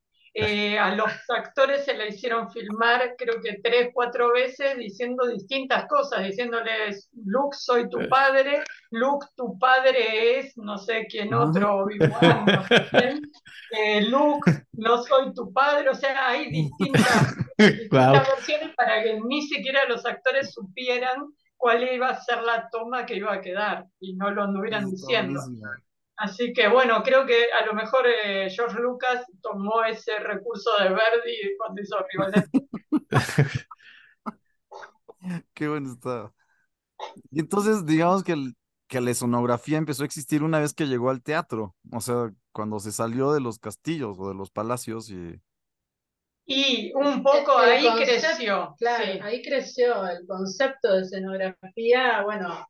Eh, Digo, ya estaba en el teatro. Y sí. Sí. sí, sí, porque empieza a aparecer esta idea de un espacio especial para ser, digamos, para, la representación. Claro. Claro. Ah, está padrísimo. Oigan, y, y, otra cosa que, que, que, bueno, es que, que vi de ustedes es que, y creo que está interesante, es que dan clases sobre personajes de ópera, ¿no? Que, y creo que eso es muy interesante también de platicar. Sí, bueno, eso surgió justamente por esta cuestión de acercar la ópera, ¿no? Bueno, más que acercar lo que hablábamos hace un rato, ¿no? De que más que acercar la ópera, en realidad es hacer notar que la ópera está más cerca de lo que creíamos, ¿no? De que está ahí, que está acá entre nosotros como siempre. Mostrar, digamos, distintas puertas por donde se puede entrar, eh, que no es una sola, y, es una manera, ¿no? de bueno, de, o sea, esto, ¿no? Siempre caemos en el acercar y en realidad es atraer eh, a, la ópera. Y el tema de los personajes eh, también surgió porque eh, viene, digamos, la idea es que quienes toman la clase no necesariamente tienen que saber teatro, ni tienen que saber música, ni tienen que ser profesionales de. Eh, entonces, de golpe, hay gente que toma la clase, hay cantantes que toman la clase porque están trabajando ese personaje, ah, eh, y hay personas que nunca vieron una ópera y quieren saber de qué se trata y ven que la posibilidad puede ser acercarse a través de este personaje, ¿no? Entonces, un poco el trabajo es ese. Y el análisis que hacemos es un análisis dramático, digamos, del personaje y viendo también el contexto, ¿no? Donde surgió, cuál era el contexto también en que surgió la ópera, eh, cuál es la historia de ese personaje, porque eh, a ver, las óperas tampoco no son cosas que de golpe voy caminando por un hermoso prado y, uy, miren, una ópera que creció entre las margaritas. No es eso, sino que surge de una, de una sociedad, ¿no? Entonces hay como un contexto que genera eso. Además, una misma ópera se puede ver desde el punto de vista de cada personaje. Entonces, si analizamos un personaje, estamos contando la misma historia con, con este punto de vista y vamos a otro y seguimos contando la misma historia, pero ah, mira, ¿qué le pasaba entonces a este personaje con respecto a esto? Eh, bueno. Porque un poco también lo que tiene la ópera, que bueno, por algo es como una, es un invento barroco, ¿no? La ópera. Es decir, aparece cuando aparecen, por decir así, las, las emociones y los sentimientos y el punto de vista de los distintos personajes, que antes de golpe no estaban, ¿no? Por ejemplo, en la antigüedad clásica, cuando, no sé, narraban eh, la Ilíada, la Odisea, ese tipo de, relatos, ¿no? Los relatos mitológicos, tienen una cosa más de narrar lo que sucedía. Bueno, vino Zeus y entonces, ta, ta, ta, ta, ta. O sea, hay como una cosa así de mostrar lo que sucedía sin, digamos, plantearse, bueno, ¿y por qué fue a rescatar a, a, Helena de Troya? ¿Porque la amaba o porque era de su propiedad y quería recuperar? O sea, no sabemos los sentimientos y las emociones de los personajes.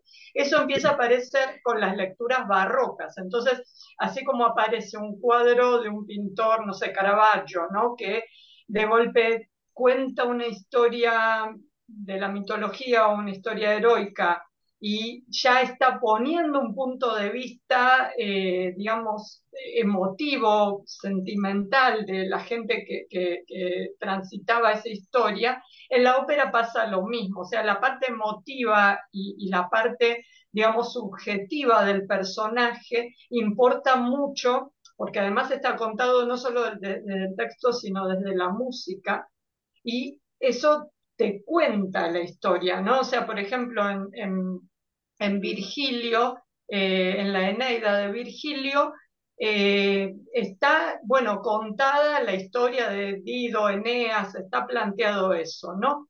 Pero en realidad, en la versión de Parcel de Dido y Eneas, aparecen, por decir así, los sentimientos que Parcel suponía que le pasaban por la cabeza a esta gente, ¿no? Que a lo mejor nada que ver. Pero eh, También es una manera de acercar más al espectador porque se empieza a identificar mucho más con las mismas emociones. O sea, el espectador puede estar sintiendo las mismas emociones que ese personaje que, que está viendo representado. O sea que... Y en ese sentido, en, la ópera tenés para divertirte, porque tenés desde personajes, eh, no sé, dioses, reyes, héroes, o sea, personajes súper alejados de todos nosotros, como personajes absolutamente cotidianos. Eh, el, barbero, el barbero de Sevilla, ¿no? O sea, un personaje absolutamente cotidiano y que es algo así como el personaje de la ópera, no Fibra. Claro. Interesante. Mm, voy a decir, ¿algún villano favorito? Así a la hora de hablar de personajes. Son, son maravillosos los villanos. Bueno, sí, hay, tenés varios villanos. Un villano re bien construido es Scarpia de, de Tosca, de Puccini, que es un personaje, bueno, Tosca está estructurada como melodrama, ¿no? Como melodrama histórico. Eh, sucede en Roma, sucede en lugares eh, que se pueden encontrar en un mapa, o sea, lugares que existen. Y el personaje de Scarpia, además. En un momento histórico. Claro, suceden en un día puntual que fue el día de la batalla de Marengo, o sea, fue un día puntual que existió y este personaje, Scarpia, también era un personaje real, pero lo que sucede, bueno, eh, Puccini está, la ópera eh, tosca está basada en una obra de, teatro, eh, pero lo que pasa con Scarpia es muy interesante porque usa como todos los recursos del villano de melodrama, pero llevados como a, más no poder, ¿no?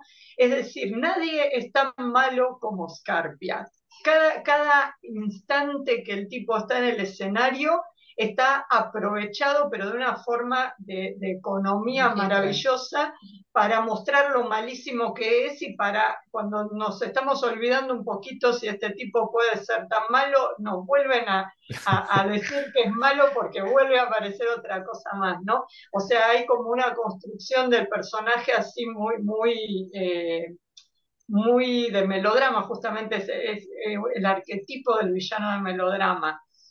Y además, bueno, Scarpia existió, es decir, él fue el, jefe de policía de Roma en esa época.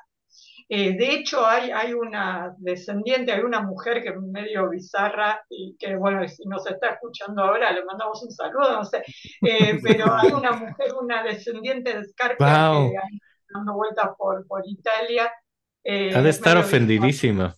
Ha de estar ofendidísima, ¿no? Entonces. wow. Oh, bueno, si era malo, era malo, ¿no? es que no sabemos realmente, porque, claro, lo que se sabe es que existió.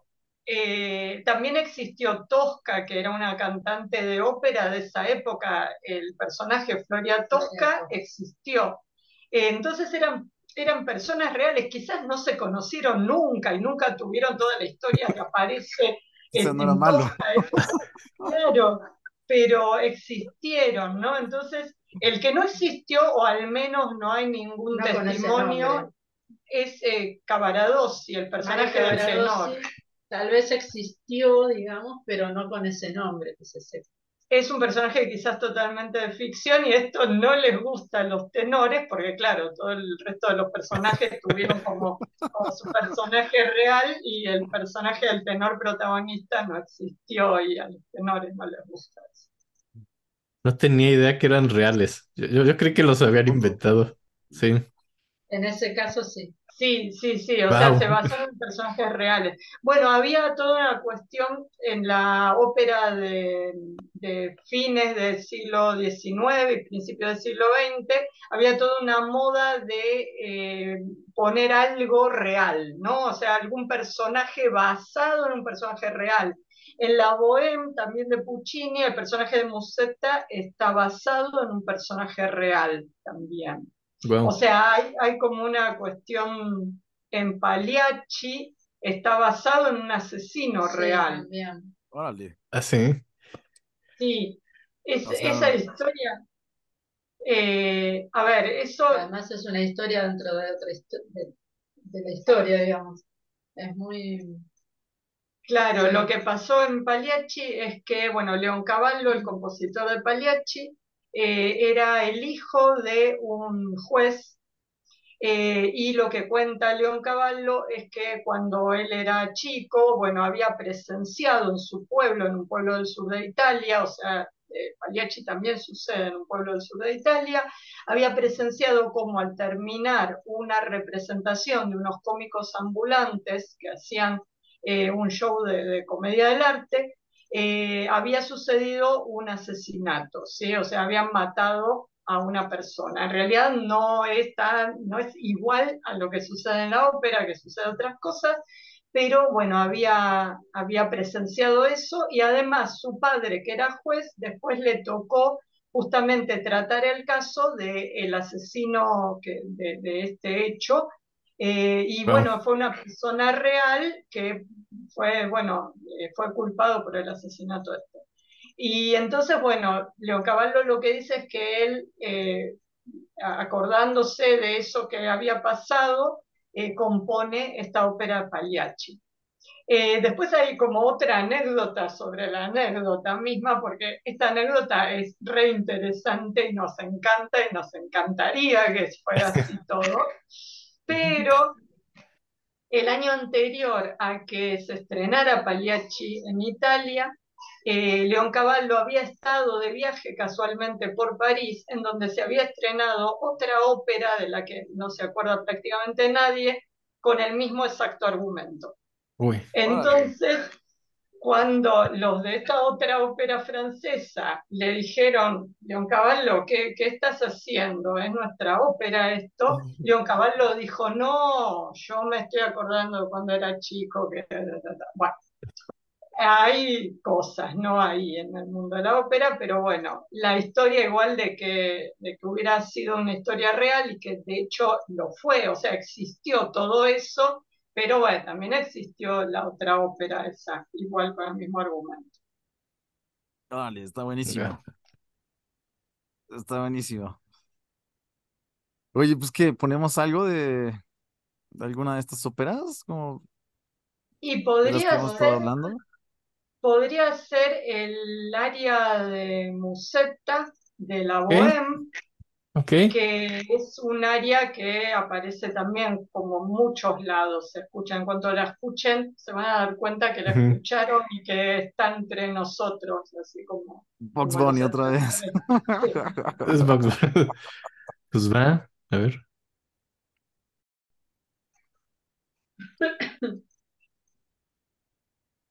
Bueno, estamos escuchando eh, el área Musetta.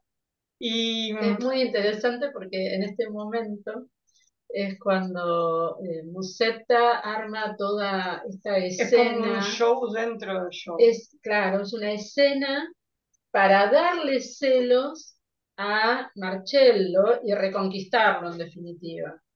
Eh, y es muy interesante cómo está en la música todo eh, ese esa seguidilla de acciones eh, hasta la, el momento, digamos, culminante con los bronces, donde logra esta reconciliación. Además, a ver, eh, Puccini lo que hace, esto sucede en el segundo acto de la Bohème. El segundo acto de la Bohème es el más difícil desde el punto de vista de, los directores de escena de hacer el montaje en cuanto a cantidad de gente, porque más gente no puede haber en el escenario en ese momento. O sea, está el coro de niños, el coro de adultos, a su vez el coro de adultos divididos en subgrupos, porque, a ver, este acto sucede en la Nochebuena en un eh, café muy popular en la época de los bohemios en Francia, que es el Café Momus, eh, en el medio de, bueno, de un montón de gente que va y viene, porque justamente son los festejos de Nochebuena, y hay grupos que son los burgueses, eh, los vendedores, eh, los niños que andan por ahí, o sea, está el vendedor de juguetes, el vendedor de ciruelas, o sea, hay de si bien, todo. Claro, si bien es, eh, en un espacio exterior, eh, hay lugares que no pueden faltar, que son tan protagonistas como ellos.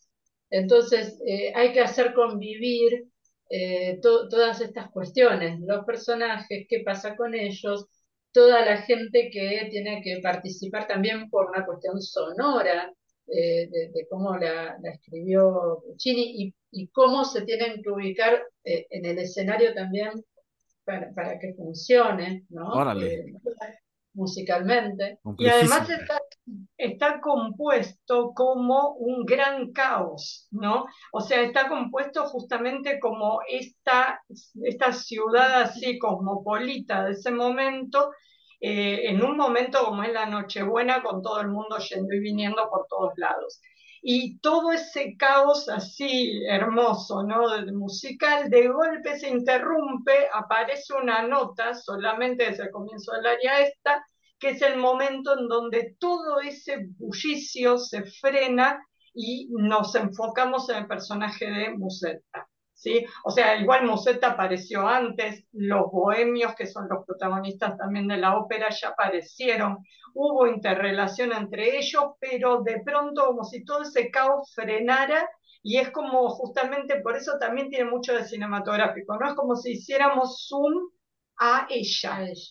Y se desarrolla el área y se desarrolla casi desde el silencio, donde aparece la voz de ella, hasta, bueno, toda esa orquestación final con los bronces y que después además entra una fanfarria en escena, justo después de donde termina ah.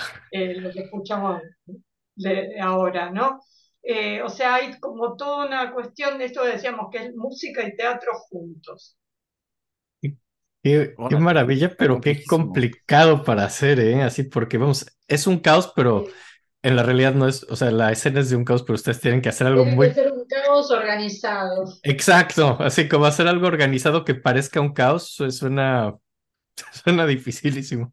Escénicamente, esa escena te pide niveles, te pide, eh, bueno, como te decía, lugares como el Momius que no puede faltar. Eh, o sea, hay ya eh, cosas preestablecidas que son piezas de un gran rompecabezas y que tiene que funcionar, y no solo escénicamente, sino eh, por una cuestión sonora, hay también que dialogar mucho con el director musical para esta escena. Además hay una cosa muy linda. el director de cada coro. Sí, el director de cada coro también. Claro, han necesitado un director de cada coro. Claro, claro. Porque aquí tenemos el coro de niños también. ¿Y cuántos niños, o sea, bueno, cuántas personas más bien tienen como la cena? Y los que se puedan. depende de la producción. Depende de la producción, pero depende, claro, depende del escenario también, y unas ciento y pico, ciento y algo.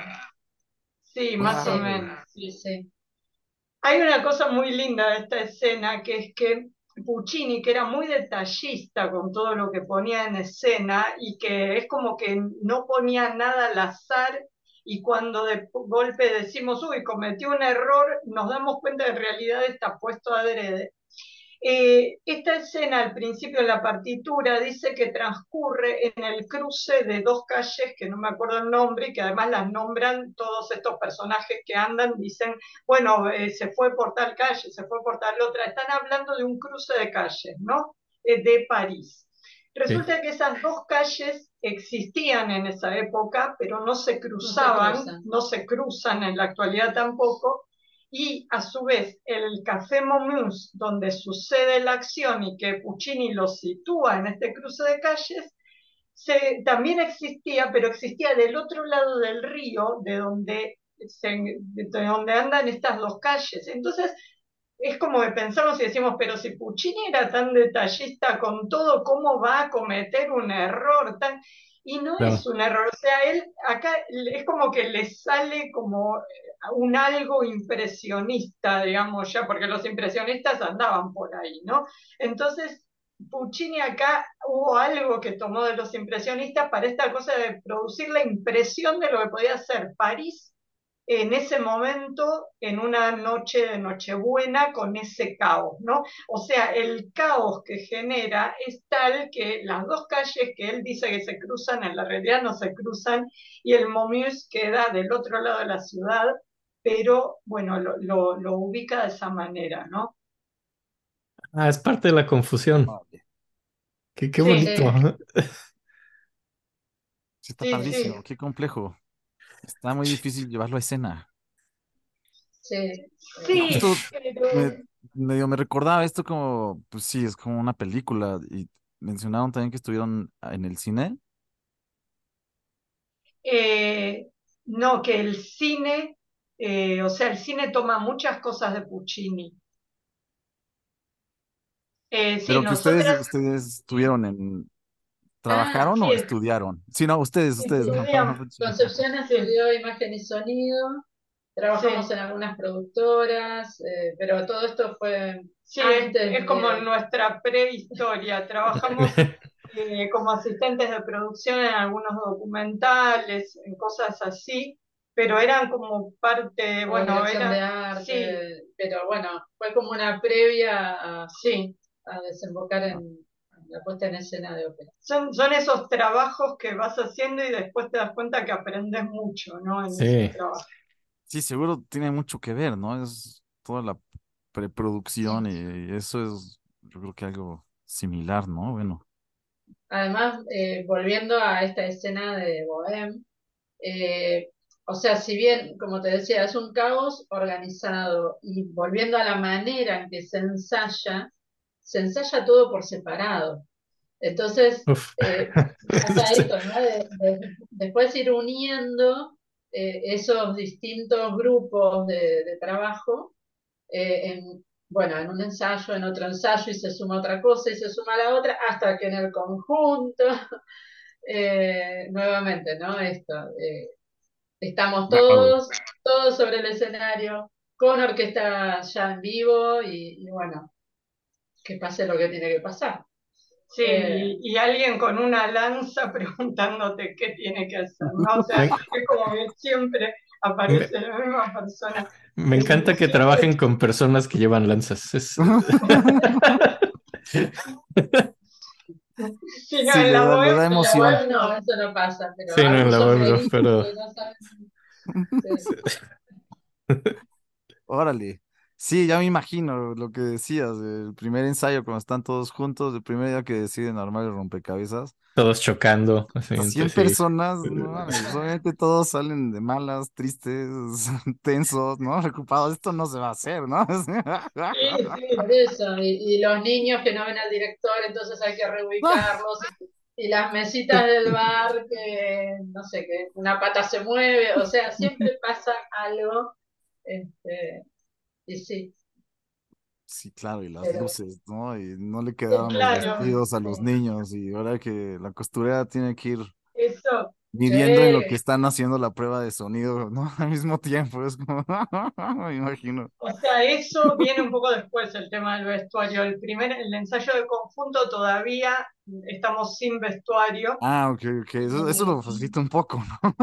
claro, el vestuario aparece después y también la aparición del vestuario, si bien se probó, cada uno se probó su vestuario por separado, el momento en que aparece en escena con la orquesta, con el escenario, el vestuario, es otro momento así, estos momentos maravillosos que todos recordamos con afecto.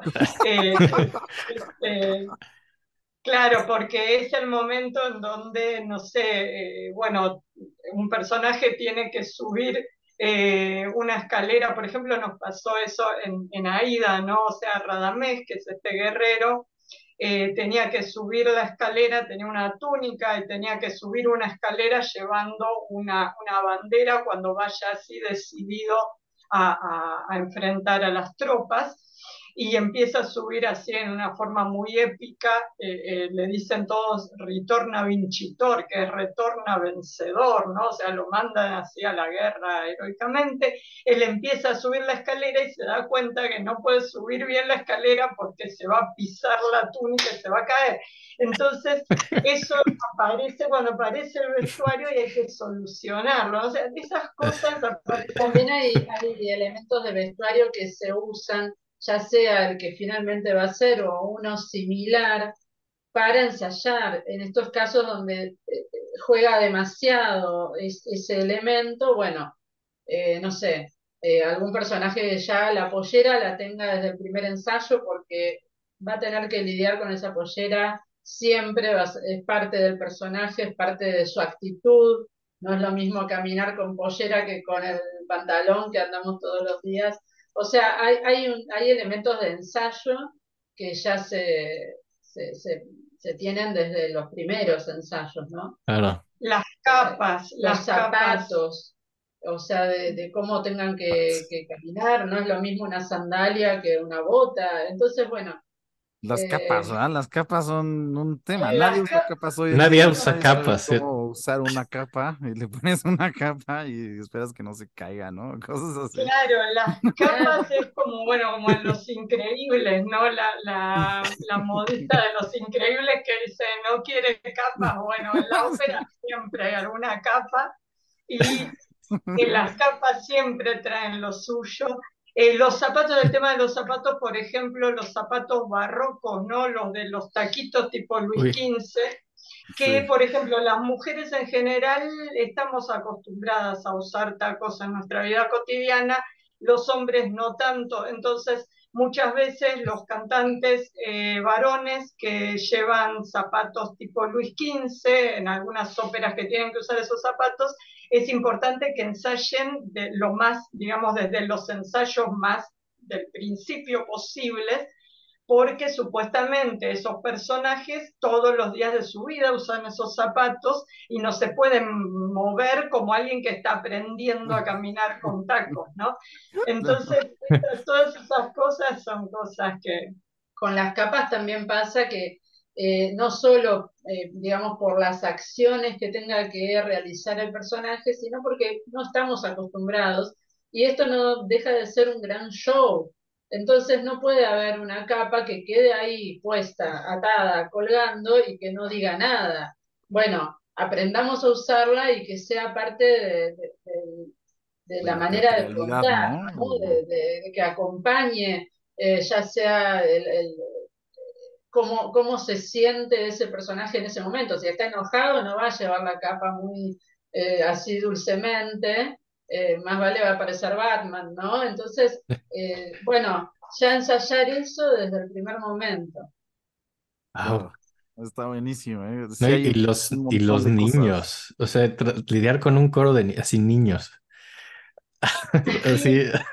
Igual los niños. Es lo peor. Sí, los niños entienden más rápido todo que los adultos.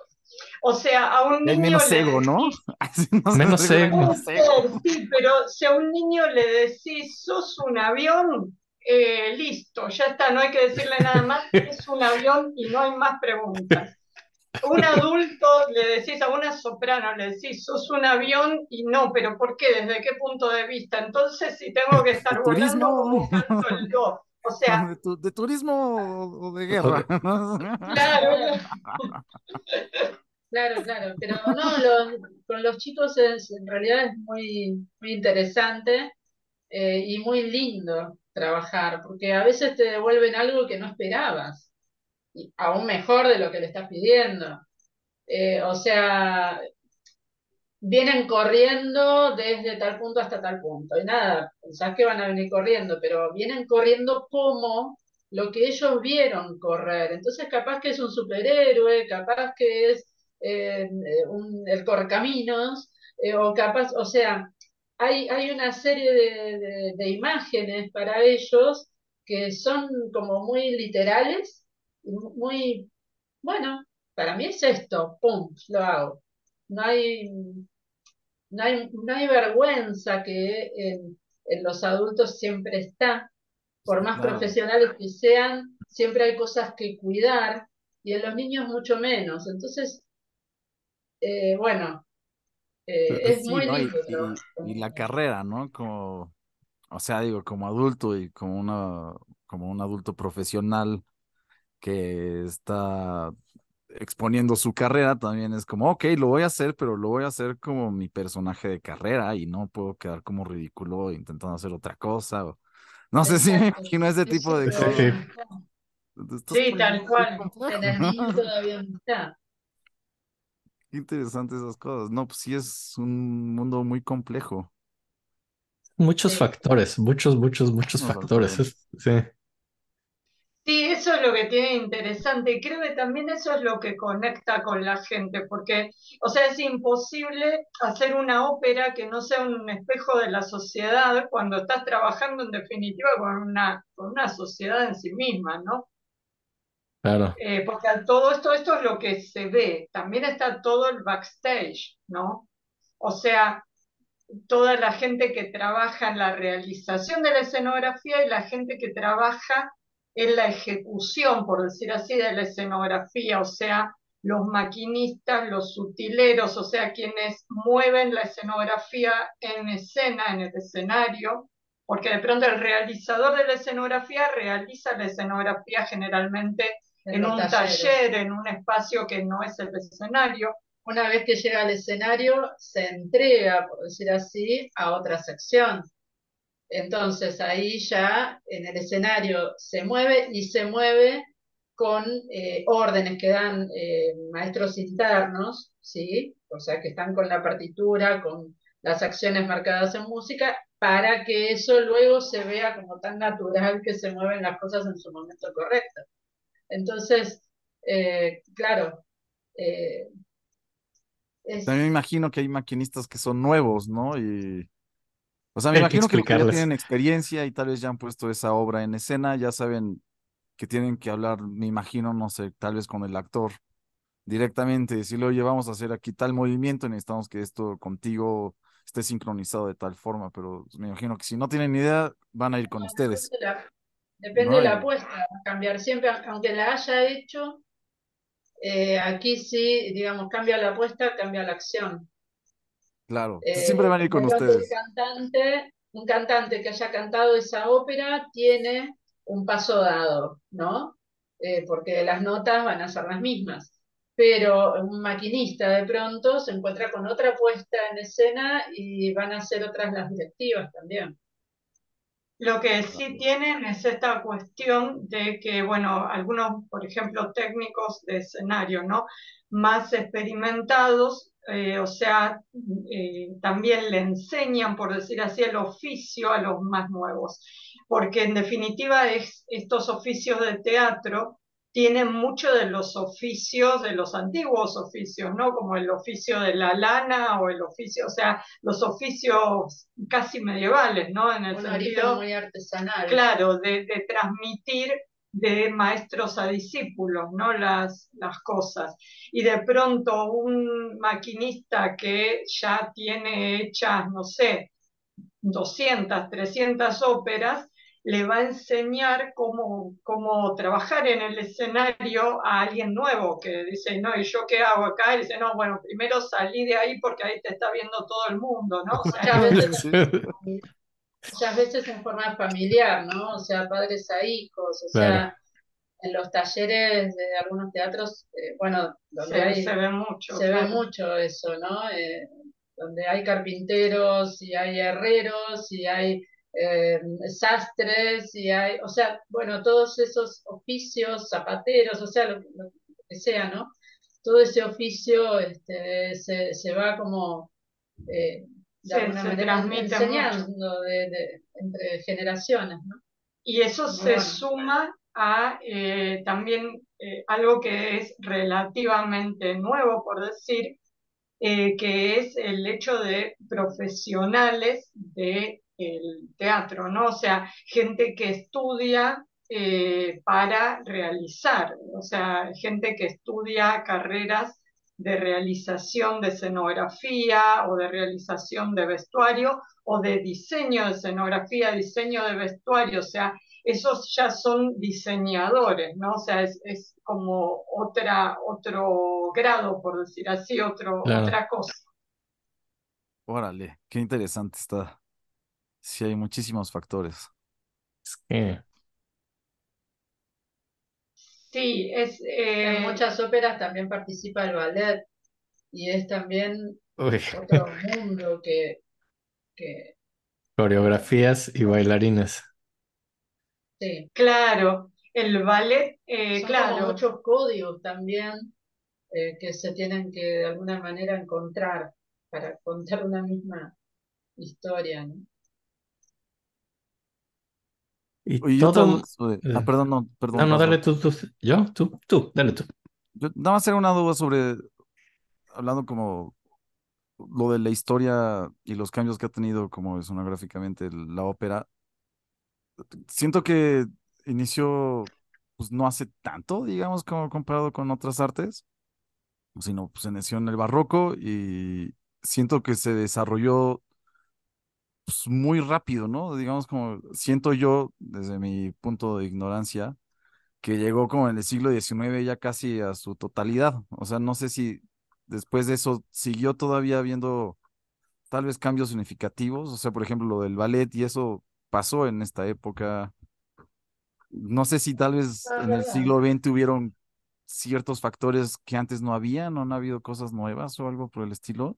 Pensando en una ópera de Ligeti, el gran macabro y esas cosas deben ser otro universo, ¿no? Así. Claro, es decir, a ver, la ópera apareció en 1600, se desarrolló, como decís, tal cual, eh, eh, se desarrolló bastante rápido porque muy rápido también se dieron cuenta que, que, era un gran negocio, ¿no? Cuando empezó a aparecer en los teatros, en los teatros comerciales. Y la ópera fue durante ahí un par de siglos teatro comercial, ¿no? O sea, se seguía desarrollando también dentro de los palacios, había óperas, eh, por decir así, dentro de los palacios y óperas también en forma comercial. Eh, en el siglo XIX fue como la, el gran género, o sea, era el género popular, era la ópera, ¿no? Eh, y el, quien en cierta forma le quita un poco la, corona de género popular es el cine, ¿no? Cuando aparece el cine, ya lo que sería principio del siglo XX, que aparece el cine como espectáculo comercial, un poco le quita esta cuestión del gran espectáculo popular. Entonces, en el siglo XX la ópera empieza a buscar otros lenguajes que también tienen que ver con, toda la música, ¿no? Que busca otros lenguajes y con las cosas que pasan en el siglo XX a nivel social, ¿no? Que, también exigen eh, otro, si, si es un espejo de la sociedad, va a exigir que ese espejo refleje otra cosa, ¿no? Empiezan a aparecer cosas nuevas. Y sí, empiezan a aparecer, eh, bueno, diálogo, por ejemplo, con el cine, diálogo con, con, con, cosas, a ver, con formas también musicales, ya las formas del siglo XX son otras formas musicales muy distintas también a lo que venía pasando, eh, con otro tipo de tecnologías. Eh, y bueno, incluso hay óperas del siglo XIX o anteriores que pasan a olvidarse, por decir así, y que se recuperan cuando aparecen, por ejemplo, cuando aparece, eh, no sé, María Calas, se recupera, por ejemplo, todo lo que eran las óperas de Donizetti, que estaban como bastante olvidadas, ¿no? O las óperas de bel canto, y aparece María Calas también con toda la cuestión de las, grabaciones, de la ópera grabada, que antes si uno quería escuchar ópera tenía que ir a ver una ópera y entonces empiezan a aparecer otros medios y todo eso va modificando ¿no? lo que se hace. No, no sé si va por ahí lo que decías.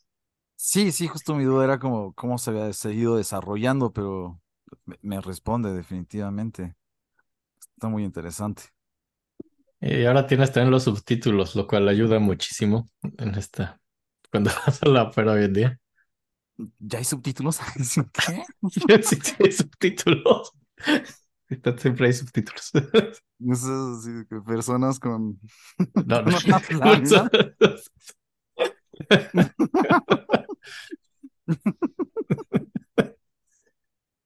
Órale, qué Sí, padre. ¿Qué, y qué querías? aparece el- Sí, pero es muy común ya el, Sí, el sí, sí. sobretitulado.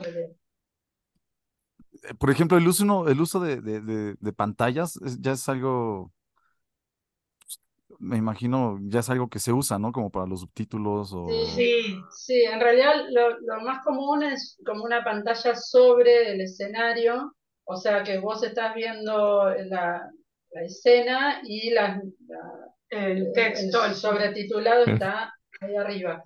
Pero también hay muchos teatros que, digamos, más avanzados, por decir así, que tienen como... mm, eh, Sí, en los forma- asientos. En los asientos, o sea, en, Ah, bueno. la butaca que está Vale. delante tuyo está el, el- el- la traducción, ¿no? Eh, Hasta incluso en distintos idiomas. Y, y con esa forma de pantalla como en los aviones que no Sí. molestan al de al lado en hacer la luz. Porque realmente hoy día ver una ópera en otro idioma, o incluso cuando está en el propio idioma, está tan deformado por el canto que a veces no se entiende. Entonces, eh, la, la ópera, digamos, hoy sin subtítulos es como ver una película en otro idioma sin subtítulos. Hemos decir, visto, en, en alguna oportunidad hemos visto eh, ópera argentina cantada en castellano, obvio, eh, y con sobretitulado, porque a veces no se termina de entender lo que está cantando. Claro. Sí, no, es, a veces es un idioma muy viejo, a veces lleva, es algo que se hace hizo hace 100 años y, y se hacen un melisma así de dos minutos por una sílaba, ya no sabes qué están diciendo. ¿sí? ¿Y tú qué Claro, querías. Enrique? Perdón. ¿Yo qué? Interrumpí, te interrumpí cuando Ah, no, no, no, yo solo iba a preguntar que estábamos viendo todas las partes, cómo se juntaban, y me parecía maravilloso cómo, cómo todo venía de la partitura, ¿no? Y, y, y la, y ahí yo que estaba como pensando, obviamente de forma casi egocéntrica, así en la responsabilidad del compositor en todo esto, así de, de eso de, bueno, voy a hacer una ópera y escribes una ópera, y como compositor tienes a lo mejor que, pues, no sé, tener cierta consideración que eso que escribas tú, que a lo mejor solo estás haciendo notas y ay, de aquí va a cantar esto y entra un trombón y mira qué bonito. De pronto todas las repercusiones que va a tener esto y, y, me pareció muy interesante lo que dijeron que Puccini pone indicaciones de escenario. Y no sé, me estaba imaginando ya como una ópera más nueva, a lo mejor pensada en un, en un espacio en especial, si sabes que van a tocar tu ópera en un escenario. Me, imaginaba hasta compositores de esos que son súper neuróticos, que en vez de poner fuerte ponen un número de decibeles, así, muy de la época actual, así. Me imaginaba a un compositor haciendo un croquis, así, claramente así de bueno, y aquí está, no sé, casi, casi con los planos de del teatro y me imagino que quería preguntar si eso existe porque lo veo muy como de compositor actual estar haciendo ese tipo de cosas.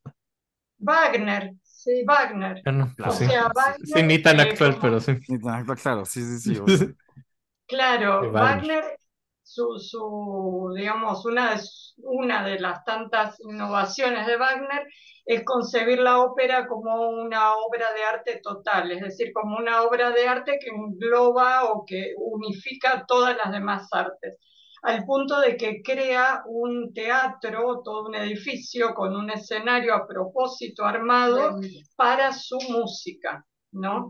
Entonces, eh, ahí de esa manera el foso ya, bueno, está la, la- la arquitectura de- del espacio, de todo el escenario, el foso, la sala, todo está pensado para hacer las óperas de Wagner como él las concebía además, ¿no? Entonces es un poco eso, tiene esa cosa, a ver, que tiene cosas buenas y cosas malas, ¿no? O sea, por un lado, está buenísimo que el compositor tenga como la, esa idea la de idea, teatro claro. en conjunto. y a veces también, y esto es absolutamente subjetivo, también hay una cosa de parte de esos compositores, a veces pasa en Puccini, que es como que uno piensa y dice, bueno, está bien, confía un poquito en todos nosotros. O sea, Sí, no tienes que decir cada detalle así. Claro. Y a veces no siempre se puede hacer, ¿no? Sí, claro. Eh, pues estábamos en, en eso que me parece muy, muy interesante cómo todo salía de, de la partitura, realmente, así como, y de ahí llegamos como a, lo de Wagner, así como alguien muy controlador de las cosas, ¿no? Sí, además, a ver, eh, a lo largo de la historia vas encontrando compositores que controlan de distintas maneras su producción o que te dan una libertad buenísima también. Por ejemplo, Mozart da mucha libertad, pero a ver, da mucha libertad porque también lo que nosotros hoy entendemos como puesta en escena, en aquel entonces no se concebía de esa manera. Entonces, prácticamente todas las, eh, las escenas suceden, por decir así, en el mismo espacio físico, no hay cambios de decorado como entendemos nosotros hoy día, los cambios de decorado serán distintos. Entonces, eh, bueno, hay un montón de cosas que esto decíamos que Puccini detalla mucho todas las acciones, los objetos, todo lo que sucede, así como con mucho nivel de detalle, que, por ejemplo, en un compositor como Mozart o como Rossini, parece que nos dejara muchísima más libertad a los directores de escena porque a veces ni siquiera plantean en qué espacio sucede, ¿no? Eh, pero bueno, tiene que ver con el desarrollo de, de la ópera en la historia y tiene que ver también con la personalidad de cada compositor, porque en definitiva el compositor es otro, eh, es otro integrante del equipo creativo con el que estamos Claro. trabajando, aunque esté muerto hace siglos. Claro. Será el primero, pero es uno más. Y además es porque va a la mitad con el libretista, eh, en el caso de la, en general. Oye, Sí. los mencionaron a Ligeti, Enrique, ¿con Ligeti han trabajado o de Bartok han puesto el su ópera? ¿Han puesto alguna de esas? Mm, No, no, no, no, no trabajamos con, con ellos.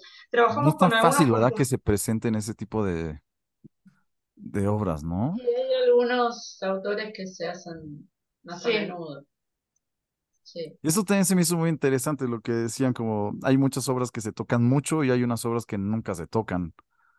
O sea, a pesar de que tal vez sean de los mismos compositores o... Bueno, por un lado están las óperas de repertorio, que de alguna manera también es más fácil eh, que, que se consigan los, la gente y los elementos para realizarlas, para ser realizadas. Eh, pero Muchas veces, bueno, los teatros que, que programan o, o las compañías que programan óperas también, eh, bueno, buscan, por ejemplo, las óperas contemporáneas, eh, muchas veces tienen cuestiones con los derechos, ¿no? Con los derechos de Ah, autor, claro. que eso la verdad que no, no estamos muy al tanto de cómo son esas cuestiones, pero sabemos que muchas veces es más fácil de pronto hacer una ópera del siglo XIX a nivel derechos de autor que eh, una ópera actual. Claro. Claro, ya hay nuevas, Eh, nuevas también complejidades, tiene que ver con las, también tiene que ver con las capacidades de la sala en la que se vaya a hacer. Eh, eh, depende el autor y depende la ópera, también depende eh, cuántos músicos haga falta, por ejemplo, para la orquesta, una orquesta más pequeña, una eh, orquesta más grande o, más, eh, más cantantes, si, si tiene más personajes, si la producción es más grande o más chica, o sea, hay, hay como muchos factores que, que van con eso. Y otra duda que me da, digo, sobre el mismo tema, los, las obras que se escogen o las que se ponen, de, o sea, ¿se juntan para decidir cuáles se van a poner o, o los dueños de las salas son los que deciden, ahorita vamos a poner estas o, o cómo deciden qué rolas son las que se van a poner en escena? Sí, Bueno, hay, claro, lo que pasa es que hay como distintas formas de producir ópera, por decir, ¿no? Eh, por ejemplo, hay algunos teatros, eh, acá en Argentina, por ejemplo, hay algunos teatros que son teatros eh, oficiales, teatros del Estado, donde eh, hay un director del teatro y bueno, con su equipo que deciden ellos los títulos que van a poner y convocan la gente que va a, trabajar. Y después también hay algunas compañías independientes que eligen, algo así como el director de la compañía elige la, ópera que va a ser y bueno, muchas veces tiene que ver o con gustos personales o con... Eh, o viendo, viendo qué óperas eh, programan los teatros del Estado, eh, tratar de no repetir eso y hacer otra... También tiene que ver con los presupuestos de las compañías independientes. Eh, y también las óperas programadas por los teatros del Estado generalmente responden a políticas culturales, eh, o sea, deciden qué obras hacer según la política cultural que llevan adelante, ¿no? Que, lleva adelante esa dirección. Claro. y me imagino que también con, pues, no sé, la respuesta del público en algún momento creo que hay que hacer cosas que sean atractivas y demás, me imagino. sí, sí, a veces, A veces, eh, digamos, innovar mucho en los títulos puede llevar a que eh. no se acerque tanta gente. Sí. Eh, y, a, veces también, a la inversa, ¿no? Claro, es atractivo hacer títulos nuevos o, bueno, por eso Para no sea siempre lo mismo, pero claro hay que buscar ese balance y no siempre es así. Y depende por eso de las políticas culturales de, cada, de cada, digamos, dirección del teatro. Interesante. Entonces, una vez que deciden, por ejemplo, los títulos, ya deciden como a quienes buscan que sepan que hacen ese tipo de óperas pues, de la mejor forma y me imagino que sacan que un concurso o ustedes cómo entran a decirles, hey, nosotros podemos hacer esto maravilloso o... No, eh, bueno, en nuestro caso nos convocan. A ustedes las eh, convocan. sí, sí, en algunos pocos casos presentamos un proyecto y fue elegido, digamos. Pero, y si no, para los elencos de cantantes o eso, a veces hay, toman audiciones para los personajes de las óperas que se van a hacer, o en algunos casos puntuales se convoca directamente al, cantante que saben que puede cubrir ese rol. Algunas veces nos pasó de presentar proyectos eh, y de pronto presentar un proyecto y que nos llamen para otra cosa, ¿no? O sea, que nada que ver. Bueno, ok, está bien. Claro, está bueno. Claro, como que esto no, pero te veo para. Está buenísimo, Está muy bueno tu presentación, pero lo que queremos es esto, ¿no? Oye, y cuando ustedes, cuando las convocan a ustedes, también me entra esa duda, ¿las convocan a ustedes con la toma de decisión, digamos, de los actores, de los cantantes, del director de música, o a veces es cosas muy...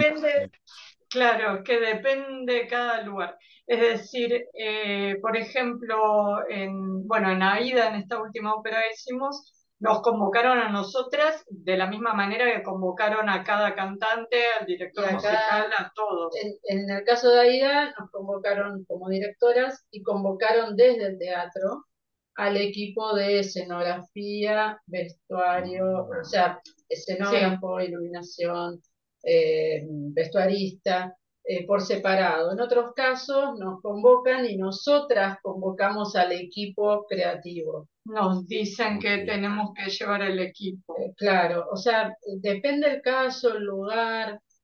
Eh, pocas veces nos piden opinión con respecto al elenco, muy pocas veces.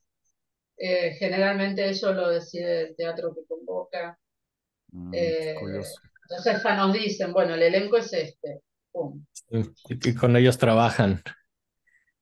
Vale, eso se me hace también muy entretenido, como en algún momento pensé que tal vez era como ustedes ya tienen su equipo, tráiganselo Eh, a veces pasa con el equipo, viene a ser de, de diseño, pasa a veces eso, ¿no? O sea, eh, algo así como, bueno, trae, convoca al escenógrafo, vestuarista, iluminador con quien quieras trabajar, por ejemplo, a veces.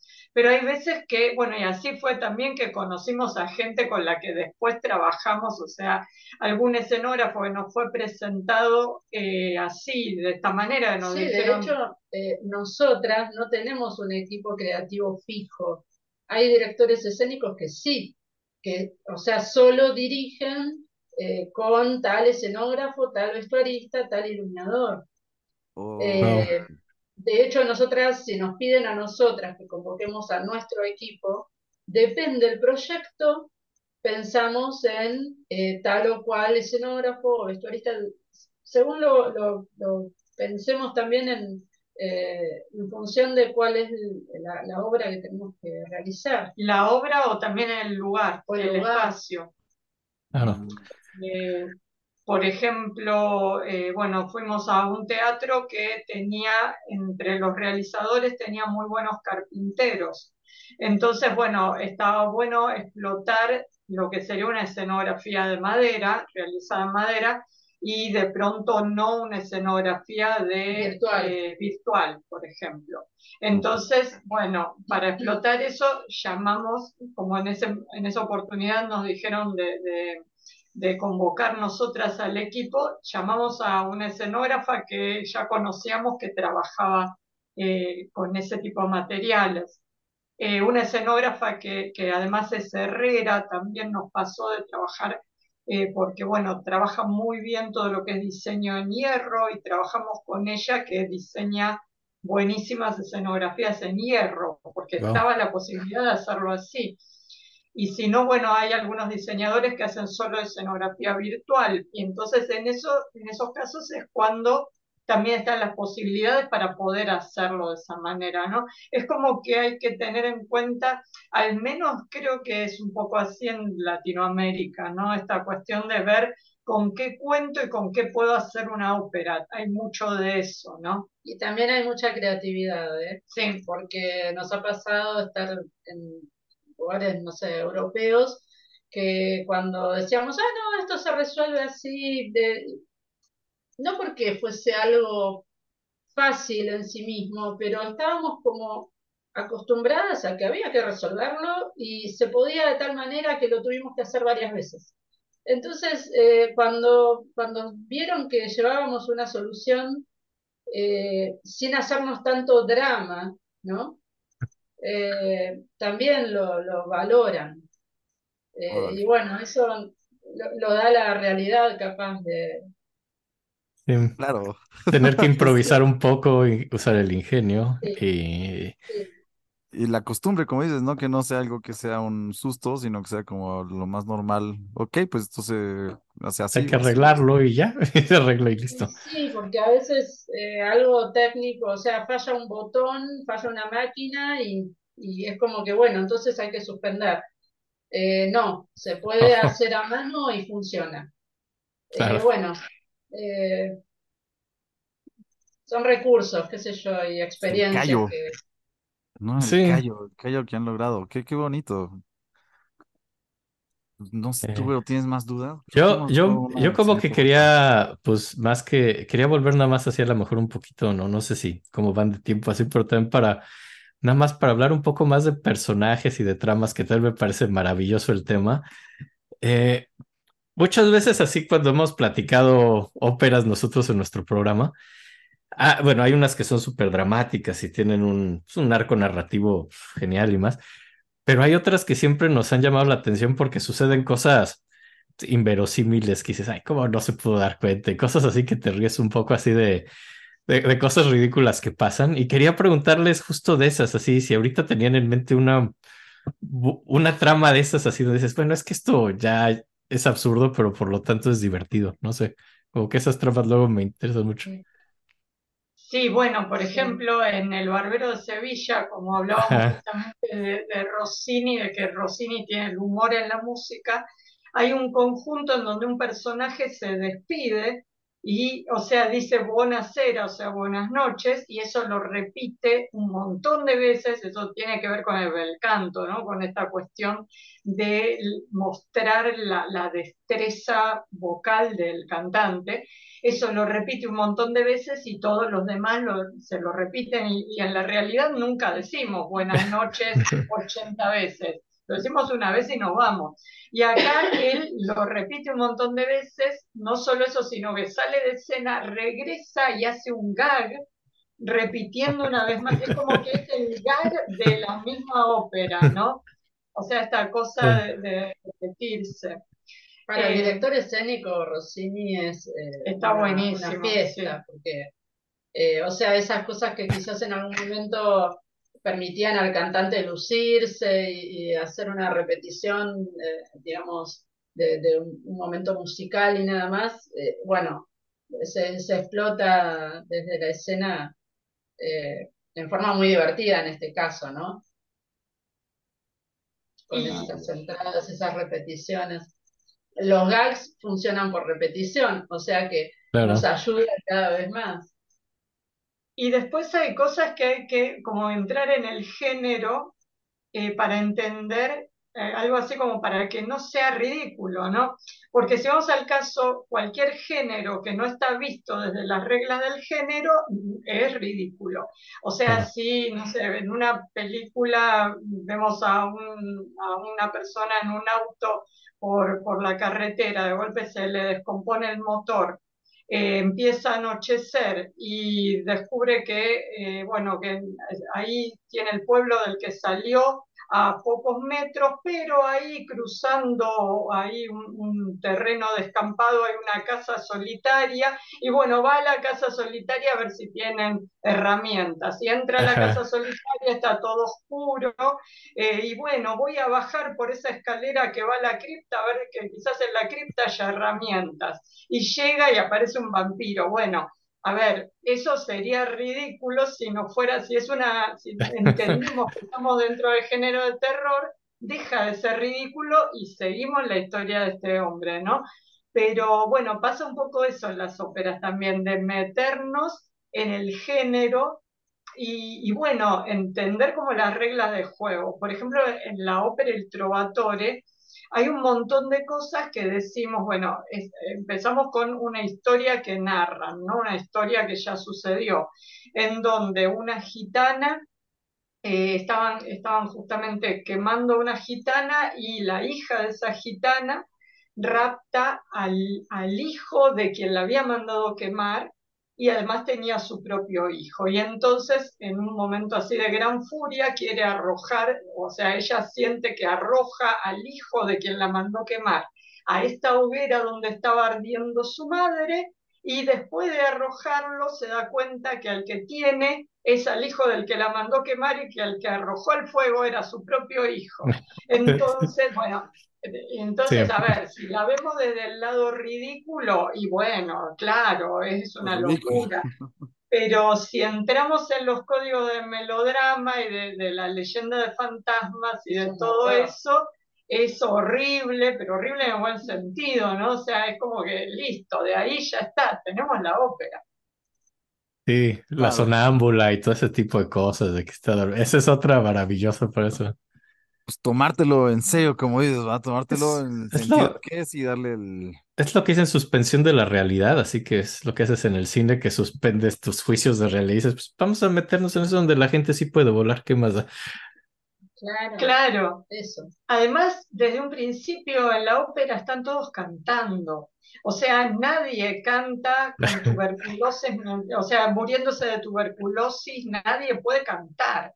Y sin embargo, tenemos un montón de heroínas románticas de ópera que mueren de tuberculosis cantando. Entonces, sí.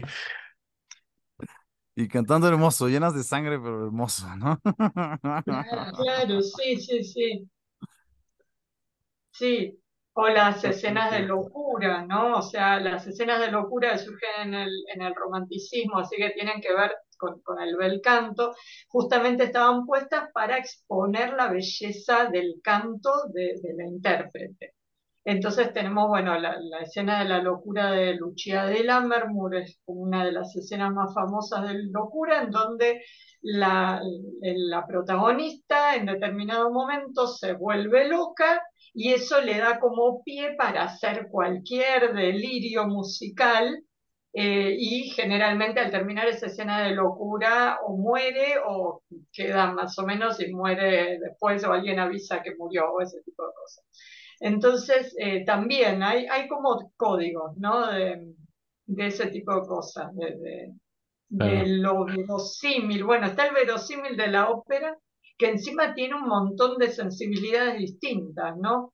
Entonces, eh, se, puede explotar desde distintos lugares. Eh, eso está buenísimo.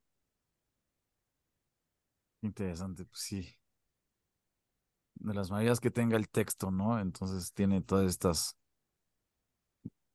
sí, virtudes que te da la palabra de cierta forma. Y también se me hizo muy interesante eso que comentaron de las emociones, ¿no? Como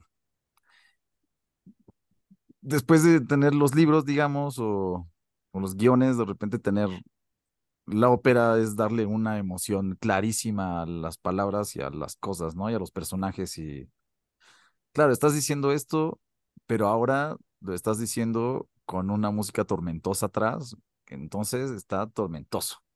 Ya no hay duda, ¿no? Ya tenemos unas emociones clarísimas sobre la mesa y sobre eso vamos a desarrollar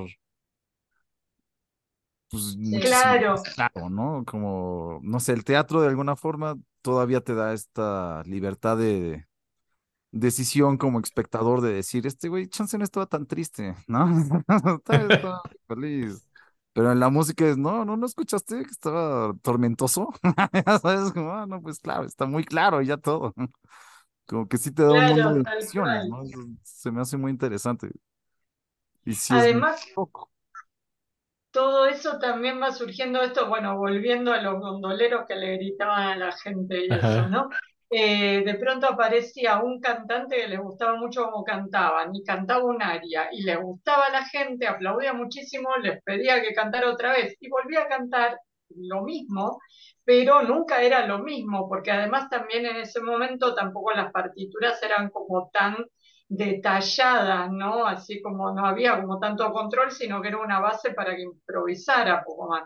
Y bueno, entonces el cantante vuelve a cantar lo mismo improvisando, haciendo más, digamos, malabares y más virtuosismo. Y lo aplaude muchísimo y de nuevo y así aparece, bueno, las áreas están a capo, donde, bueno, obviamente el desarrollo eh, eh, argumental bueno, bien, gracias, ¿no? O sea, desaparecía porque ya no sabíamos en la tercera repetición del área, nos habíamos olvidado por qué se llama la ópera, por qué se llama la muerte de Ulises, no sé. Entonces sigue pasando con algunas pocas, ¿no? Que, Órale, qué maravilla que todavía sigue vivo eso. Cosas muy llamativas, entonces, bueno, si la canta bien, entonces le piden otra y la vuelve a cantar. Suele pasar, por ejemplo, con el área de la Figura de la, la, hija del regimiento de Donizetti, eh, eh, que creo que mencionamos antes, ¿no? sí, eh, claro, sí, tiene, nueve do, que, que, el tenor, bueno, tiene que, poder cantar. Este, entonces hay, hay como una cosa de medio circense, ¿no? de la voz, que se está esperando desde el primer momento. Entonces, bueno, es una de las áreas que todavía hoy, eh, depende de quién la cante, cómo la cante y, con, qué tanto le guste al público y, qué, y en dónde eh, suceda, eh, se vuelve a cantar. Órale, qué chido, que todavía haya ese tipo de, ¿cómo llamarle? No, no sé cómo decirle. Rasgos del pasado. Pues, tradiciones, Claro, sí, sí. Y todo eso lleva a que al cambiar la música sobre el mismo texto, en cualquier contexto que vea de la ópera, va a ser distinto. O sea, cada repetición es distinta por defecto y los sentimientos juegan mucho en eso. O sea, de pronto eh, en un área de estas áreas de acá, porque es un área en donde, bueno, canta el área y luego vuelve a cantar lo mismo, pero con modificaciones. eh, esas modificaciones implican como un afecto, digamos, distinto del personaje en ese momento. A lo mejor la primera vez lo plantea, eh, no sé, como, como que se le está ocurriendo la idea y la segunda vez eh, mucho más envalentonado porque está listo para salir hacia la batalla a pelearse. Ese tipo de cosas. Y eso generalmente termina con algún sonido así difícil, ¿no? O sea, siempre está un poco esta cuestión de, exhibir eh, el, virtuosismo, ¿no? De, la voz de los cantantes. Claro. Se me hace bonito ahí el compadrismo de los músicos, ¿no? De los demás instrumentistas, como... Siento que sí es, son acompañamientos siempre, ¿no? Y como que eso es algo que creo que es bonito como decir, ok, tú lúcete, nosotros aquí te hacemos el apoyo necesario para que tú... Sí, por lo menos eso es lo que plantea la partitura. Sí, claro. Sí, sí, sí, sí, no. sí. Este, igual eso pasa en algunas óperas, por ejemplo, en estas que estamos diciendo del siglo XIX de Italia, en todo lo que es la ópera italiana, pasa eso. La ópera italiana la voz es protagonista. Después, o sea, bueno, por ejemplo, en Wagner la voz es casi diríamos un instrumento más, ¿no? Eh, tiene una cosa, hay como toda una, sonoridad, digamos. Sí, es como la obra va por, por encima del intérprete, ¿no? O sea, es la gran obra y todos a servicio de eso. Y bueno, si nos metemos ya en lo que es la música del siglo XX hacia acá, bueno, ya tenemos distinto tipo de, estructuras de todo, ¿no? O sea, de, óperas incluso sin texto a veces. Eh, entonces, eh, bueno, a ver, eh, son como, como así como formas de, llegar a lo que es el teatro musical desde distintos lados. Claro. ¿Quieren poner otra pieza? y, ¿Qué les gustaría poner? Y a lo mejor algo que sea... Algo coral, ¿no? Claro, por ejemplo el coro de Nabucco de Verdi, eh, que es eh, uno de los o algo de Rossini. Eh, habíamos dicho algo, no sé, tipo Cenerentola o... Ah, sí, puede ser de Cenerentola.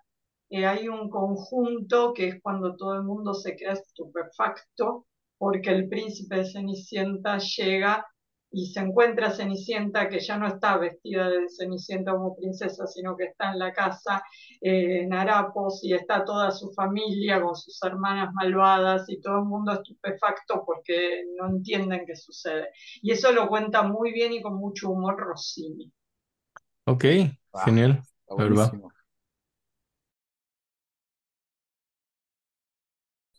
No, que es, muy interesante cómo Rossini va presentando las voces de a una eh, y muy de a poco, muy gradualmente va intensificando estas velocidades, virtuosismos, lucimientos, repeticiones hasta llegar a este, entre comillas, caos eh, para culminar ¿no? el, número. Es, eh, es fabuloso. lo que dicen del crescendo Rossini, ese tipo de cosas. Sí, sí.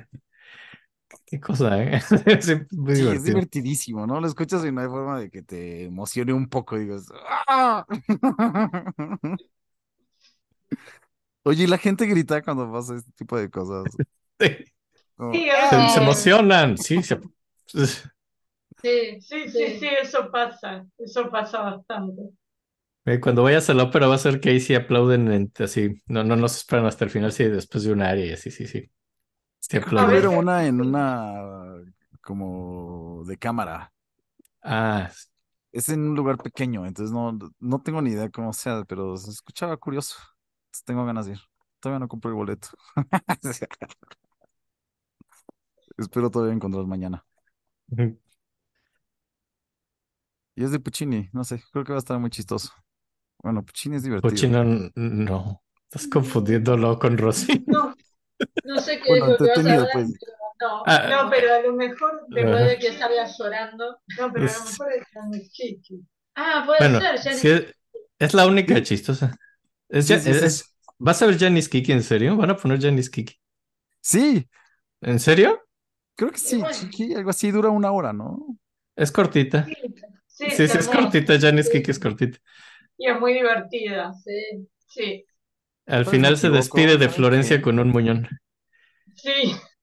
Sí, sí, sí, sí, sí, sí, es el sí es James Sí, no, ¿eh? no es cierto, no es cierto. Todos son felices y acaba con sus dos manos. Así. No, espérate, sí. Quiero que sepas que al final acaba con sus dos manos. así.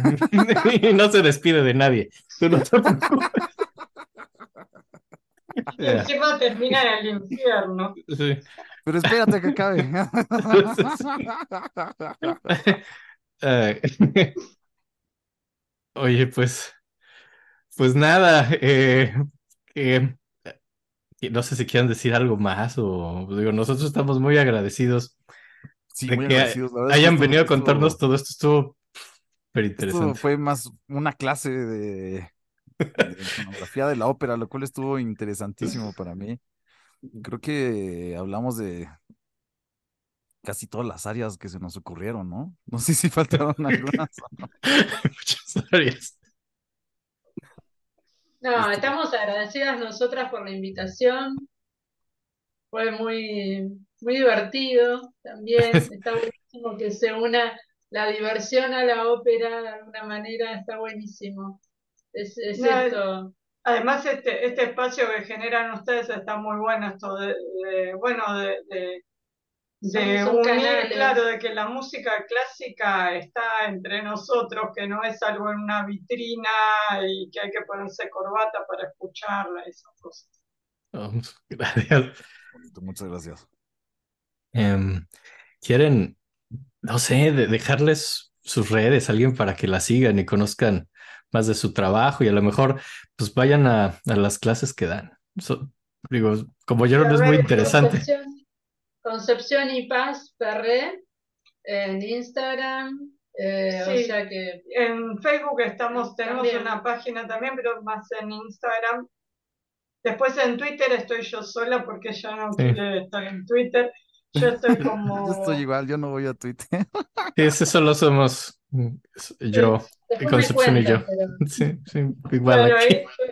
como Concepción PR, o sea, es arroba mcpr, es, esa soy yo en Twitter, Eh, pero más que nada las cosas así, más de ópera y eso, bueno, en Twitter también puedo bastante de ópera.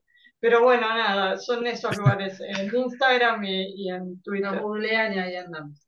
Sí. Claro. Y En ahí Twitter ya saben, pueden echar enojos, quejas.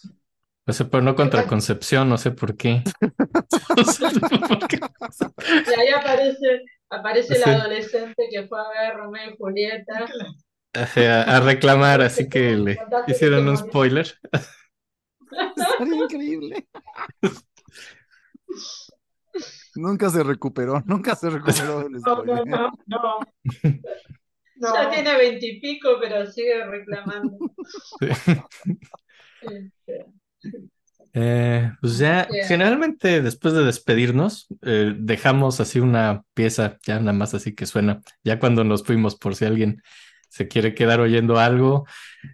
Eh, ¿Quieren que dejemos ahora el coro de Nabucco o algo más que les guste? Ah, puede ser. Y Lo dale, que el, coro de Sí, Nabucco es- buenísimo. es- sí. Y ¿Quieren mencionar algo sobre, sobre, sobre, sobre, sobre esto? ¿Sobre el de Nabucco? Sobre Sobre el de Nabucco, bueno, mira, cuando Verdi, bueno, Verdi había eh, compuesto dos óperas, era muy joven. La segunda ópera que, había compuesto era una comedia que le había salido muy mal, había sido un tremendo fracaso y además él la había compuesto en una situación muy fea de su vida porque había muerto su esposa y sus dos hijos, o sea, todo mal. Y él dijo, no quiero componer más ópera, eh, y bueno, él viene a ser el, el- el director del teatro, el editor, él trataba de convencerlo y él no quería y le dio un libreto y le dijo, bueno, llévatelo, míralo un poco y él se lo llevó como de mala gana. Esto es toda una anécdota. La anécdota queda muy linda, ¿no? Dice que llegó y lo tiró sobre el piano. Sí, dispuesto a no sobre la, o sobre la mesa, o bueno, sobre la mesa. claro, a, a no dispuesto, más. Claro, no verlo más. Y Pero no en la fogata, libreto- en otro lado que no fuera la fogata. Claro. Entonces el libreto al caer se abrió justo en la página donde Verdi leyó la primera frase del coro este que dice va pensiero sull'ali dorate, o sea, eh, va el pensamiento sobre las alas doradas y bueno, parece que en ese momento se puso a leer eso y decidió eh, hacer Nabucco. Cuando hace Nabucco es un gran éxito y a partir de ahí hizo un montón de óperas más que lo convirtieron en Verdi. Órale. Me encanta que en esa época los libros cuando los aventabas caían con, con hojas abiertas, ¿no? Yo ahorita aviento un libro y siempre cae cerrado el cabrón. No sé si cambió la gravedad o... Yo creo que Eran debes de dejar de aventar libros En en el mundo de la general. ópera pasan estas cosas. Ajá. Sí. Que yo la creo fielmente y bueno, pues vamos a verla. Pues bueno, y ya, y nosotros los queremos mucho a todos. Muchísimas, muchísimas gracias por, Muchas, muchas, muchas gracias. Ustedes, Y Gracias, escuchas, gracias. pues, gracias por estar con nosotros. Pues nada, recuerden, recuerden cuando tienen mucho calor, salgan al exterior, tápense para que no se vayan a enfermar, no agarren un resfriado. Muy bien. Y pues nada, un consejo de tía. Ah, tá. tá.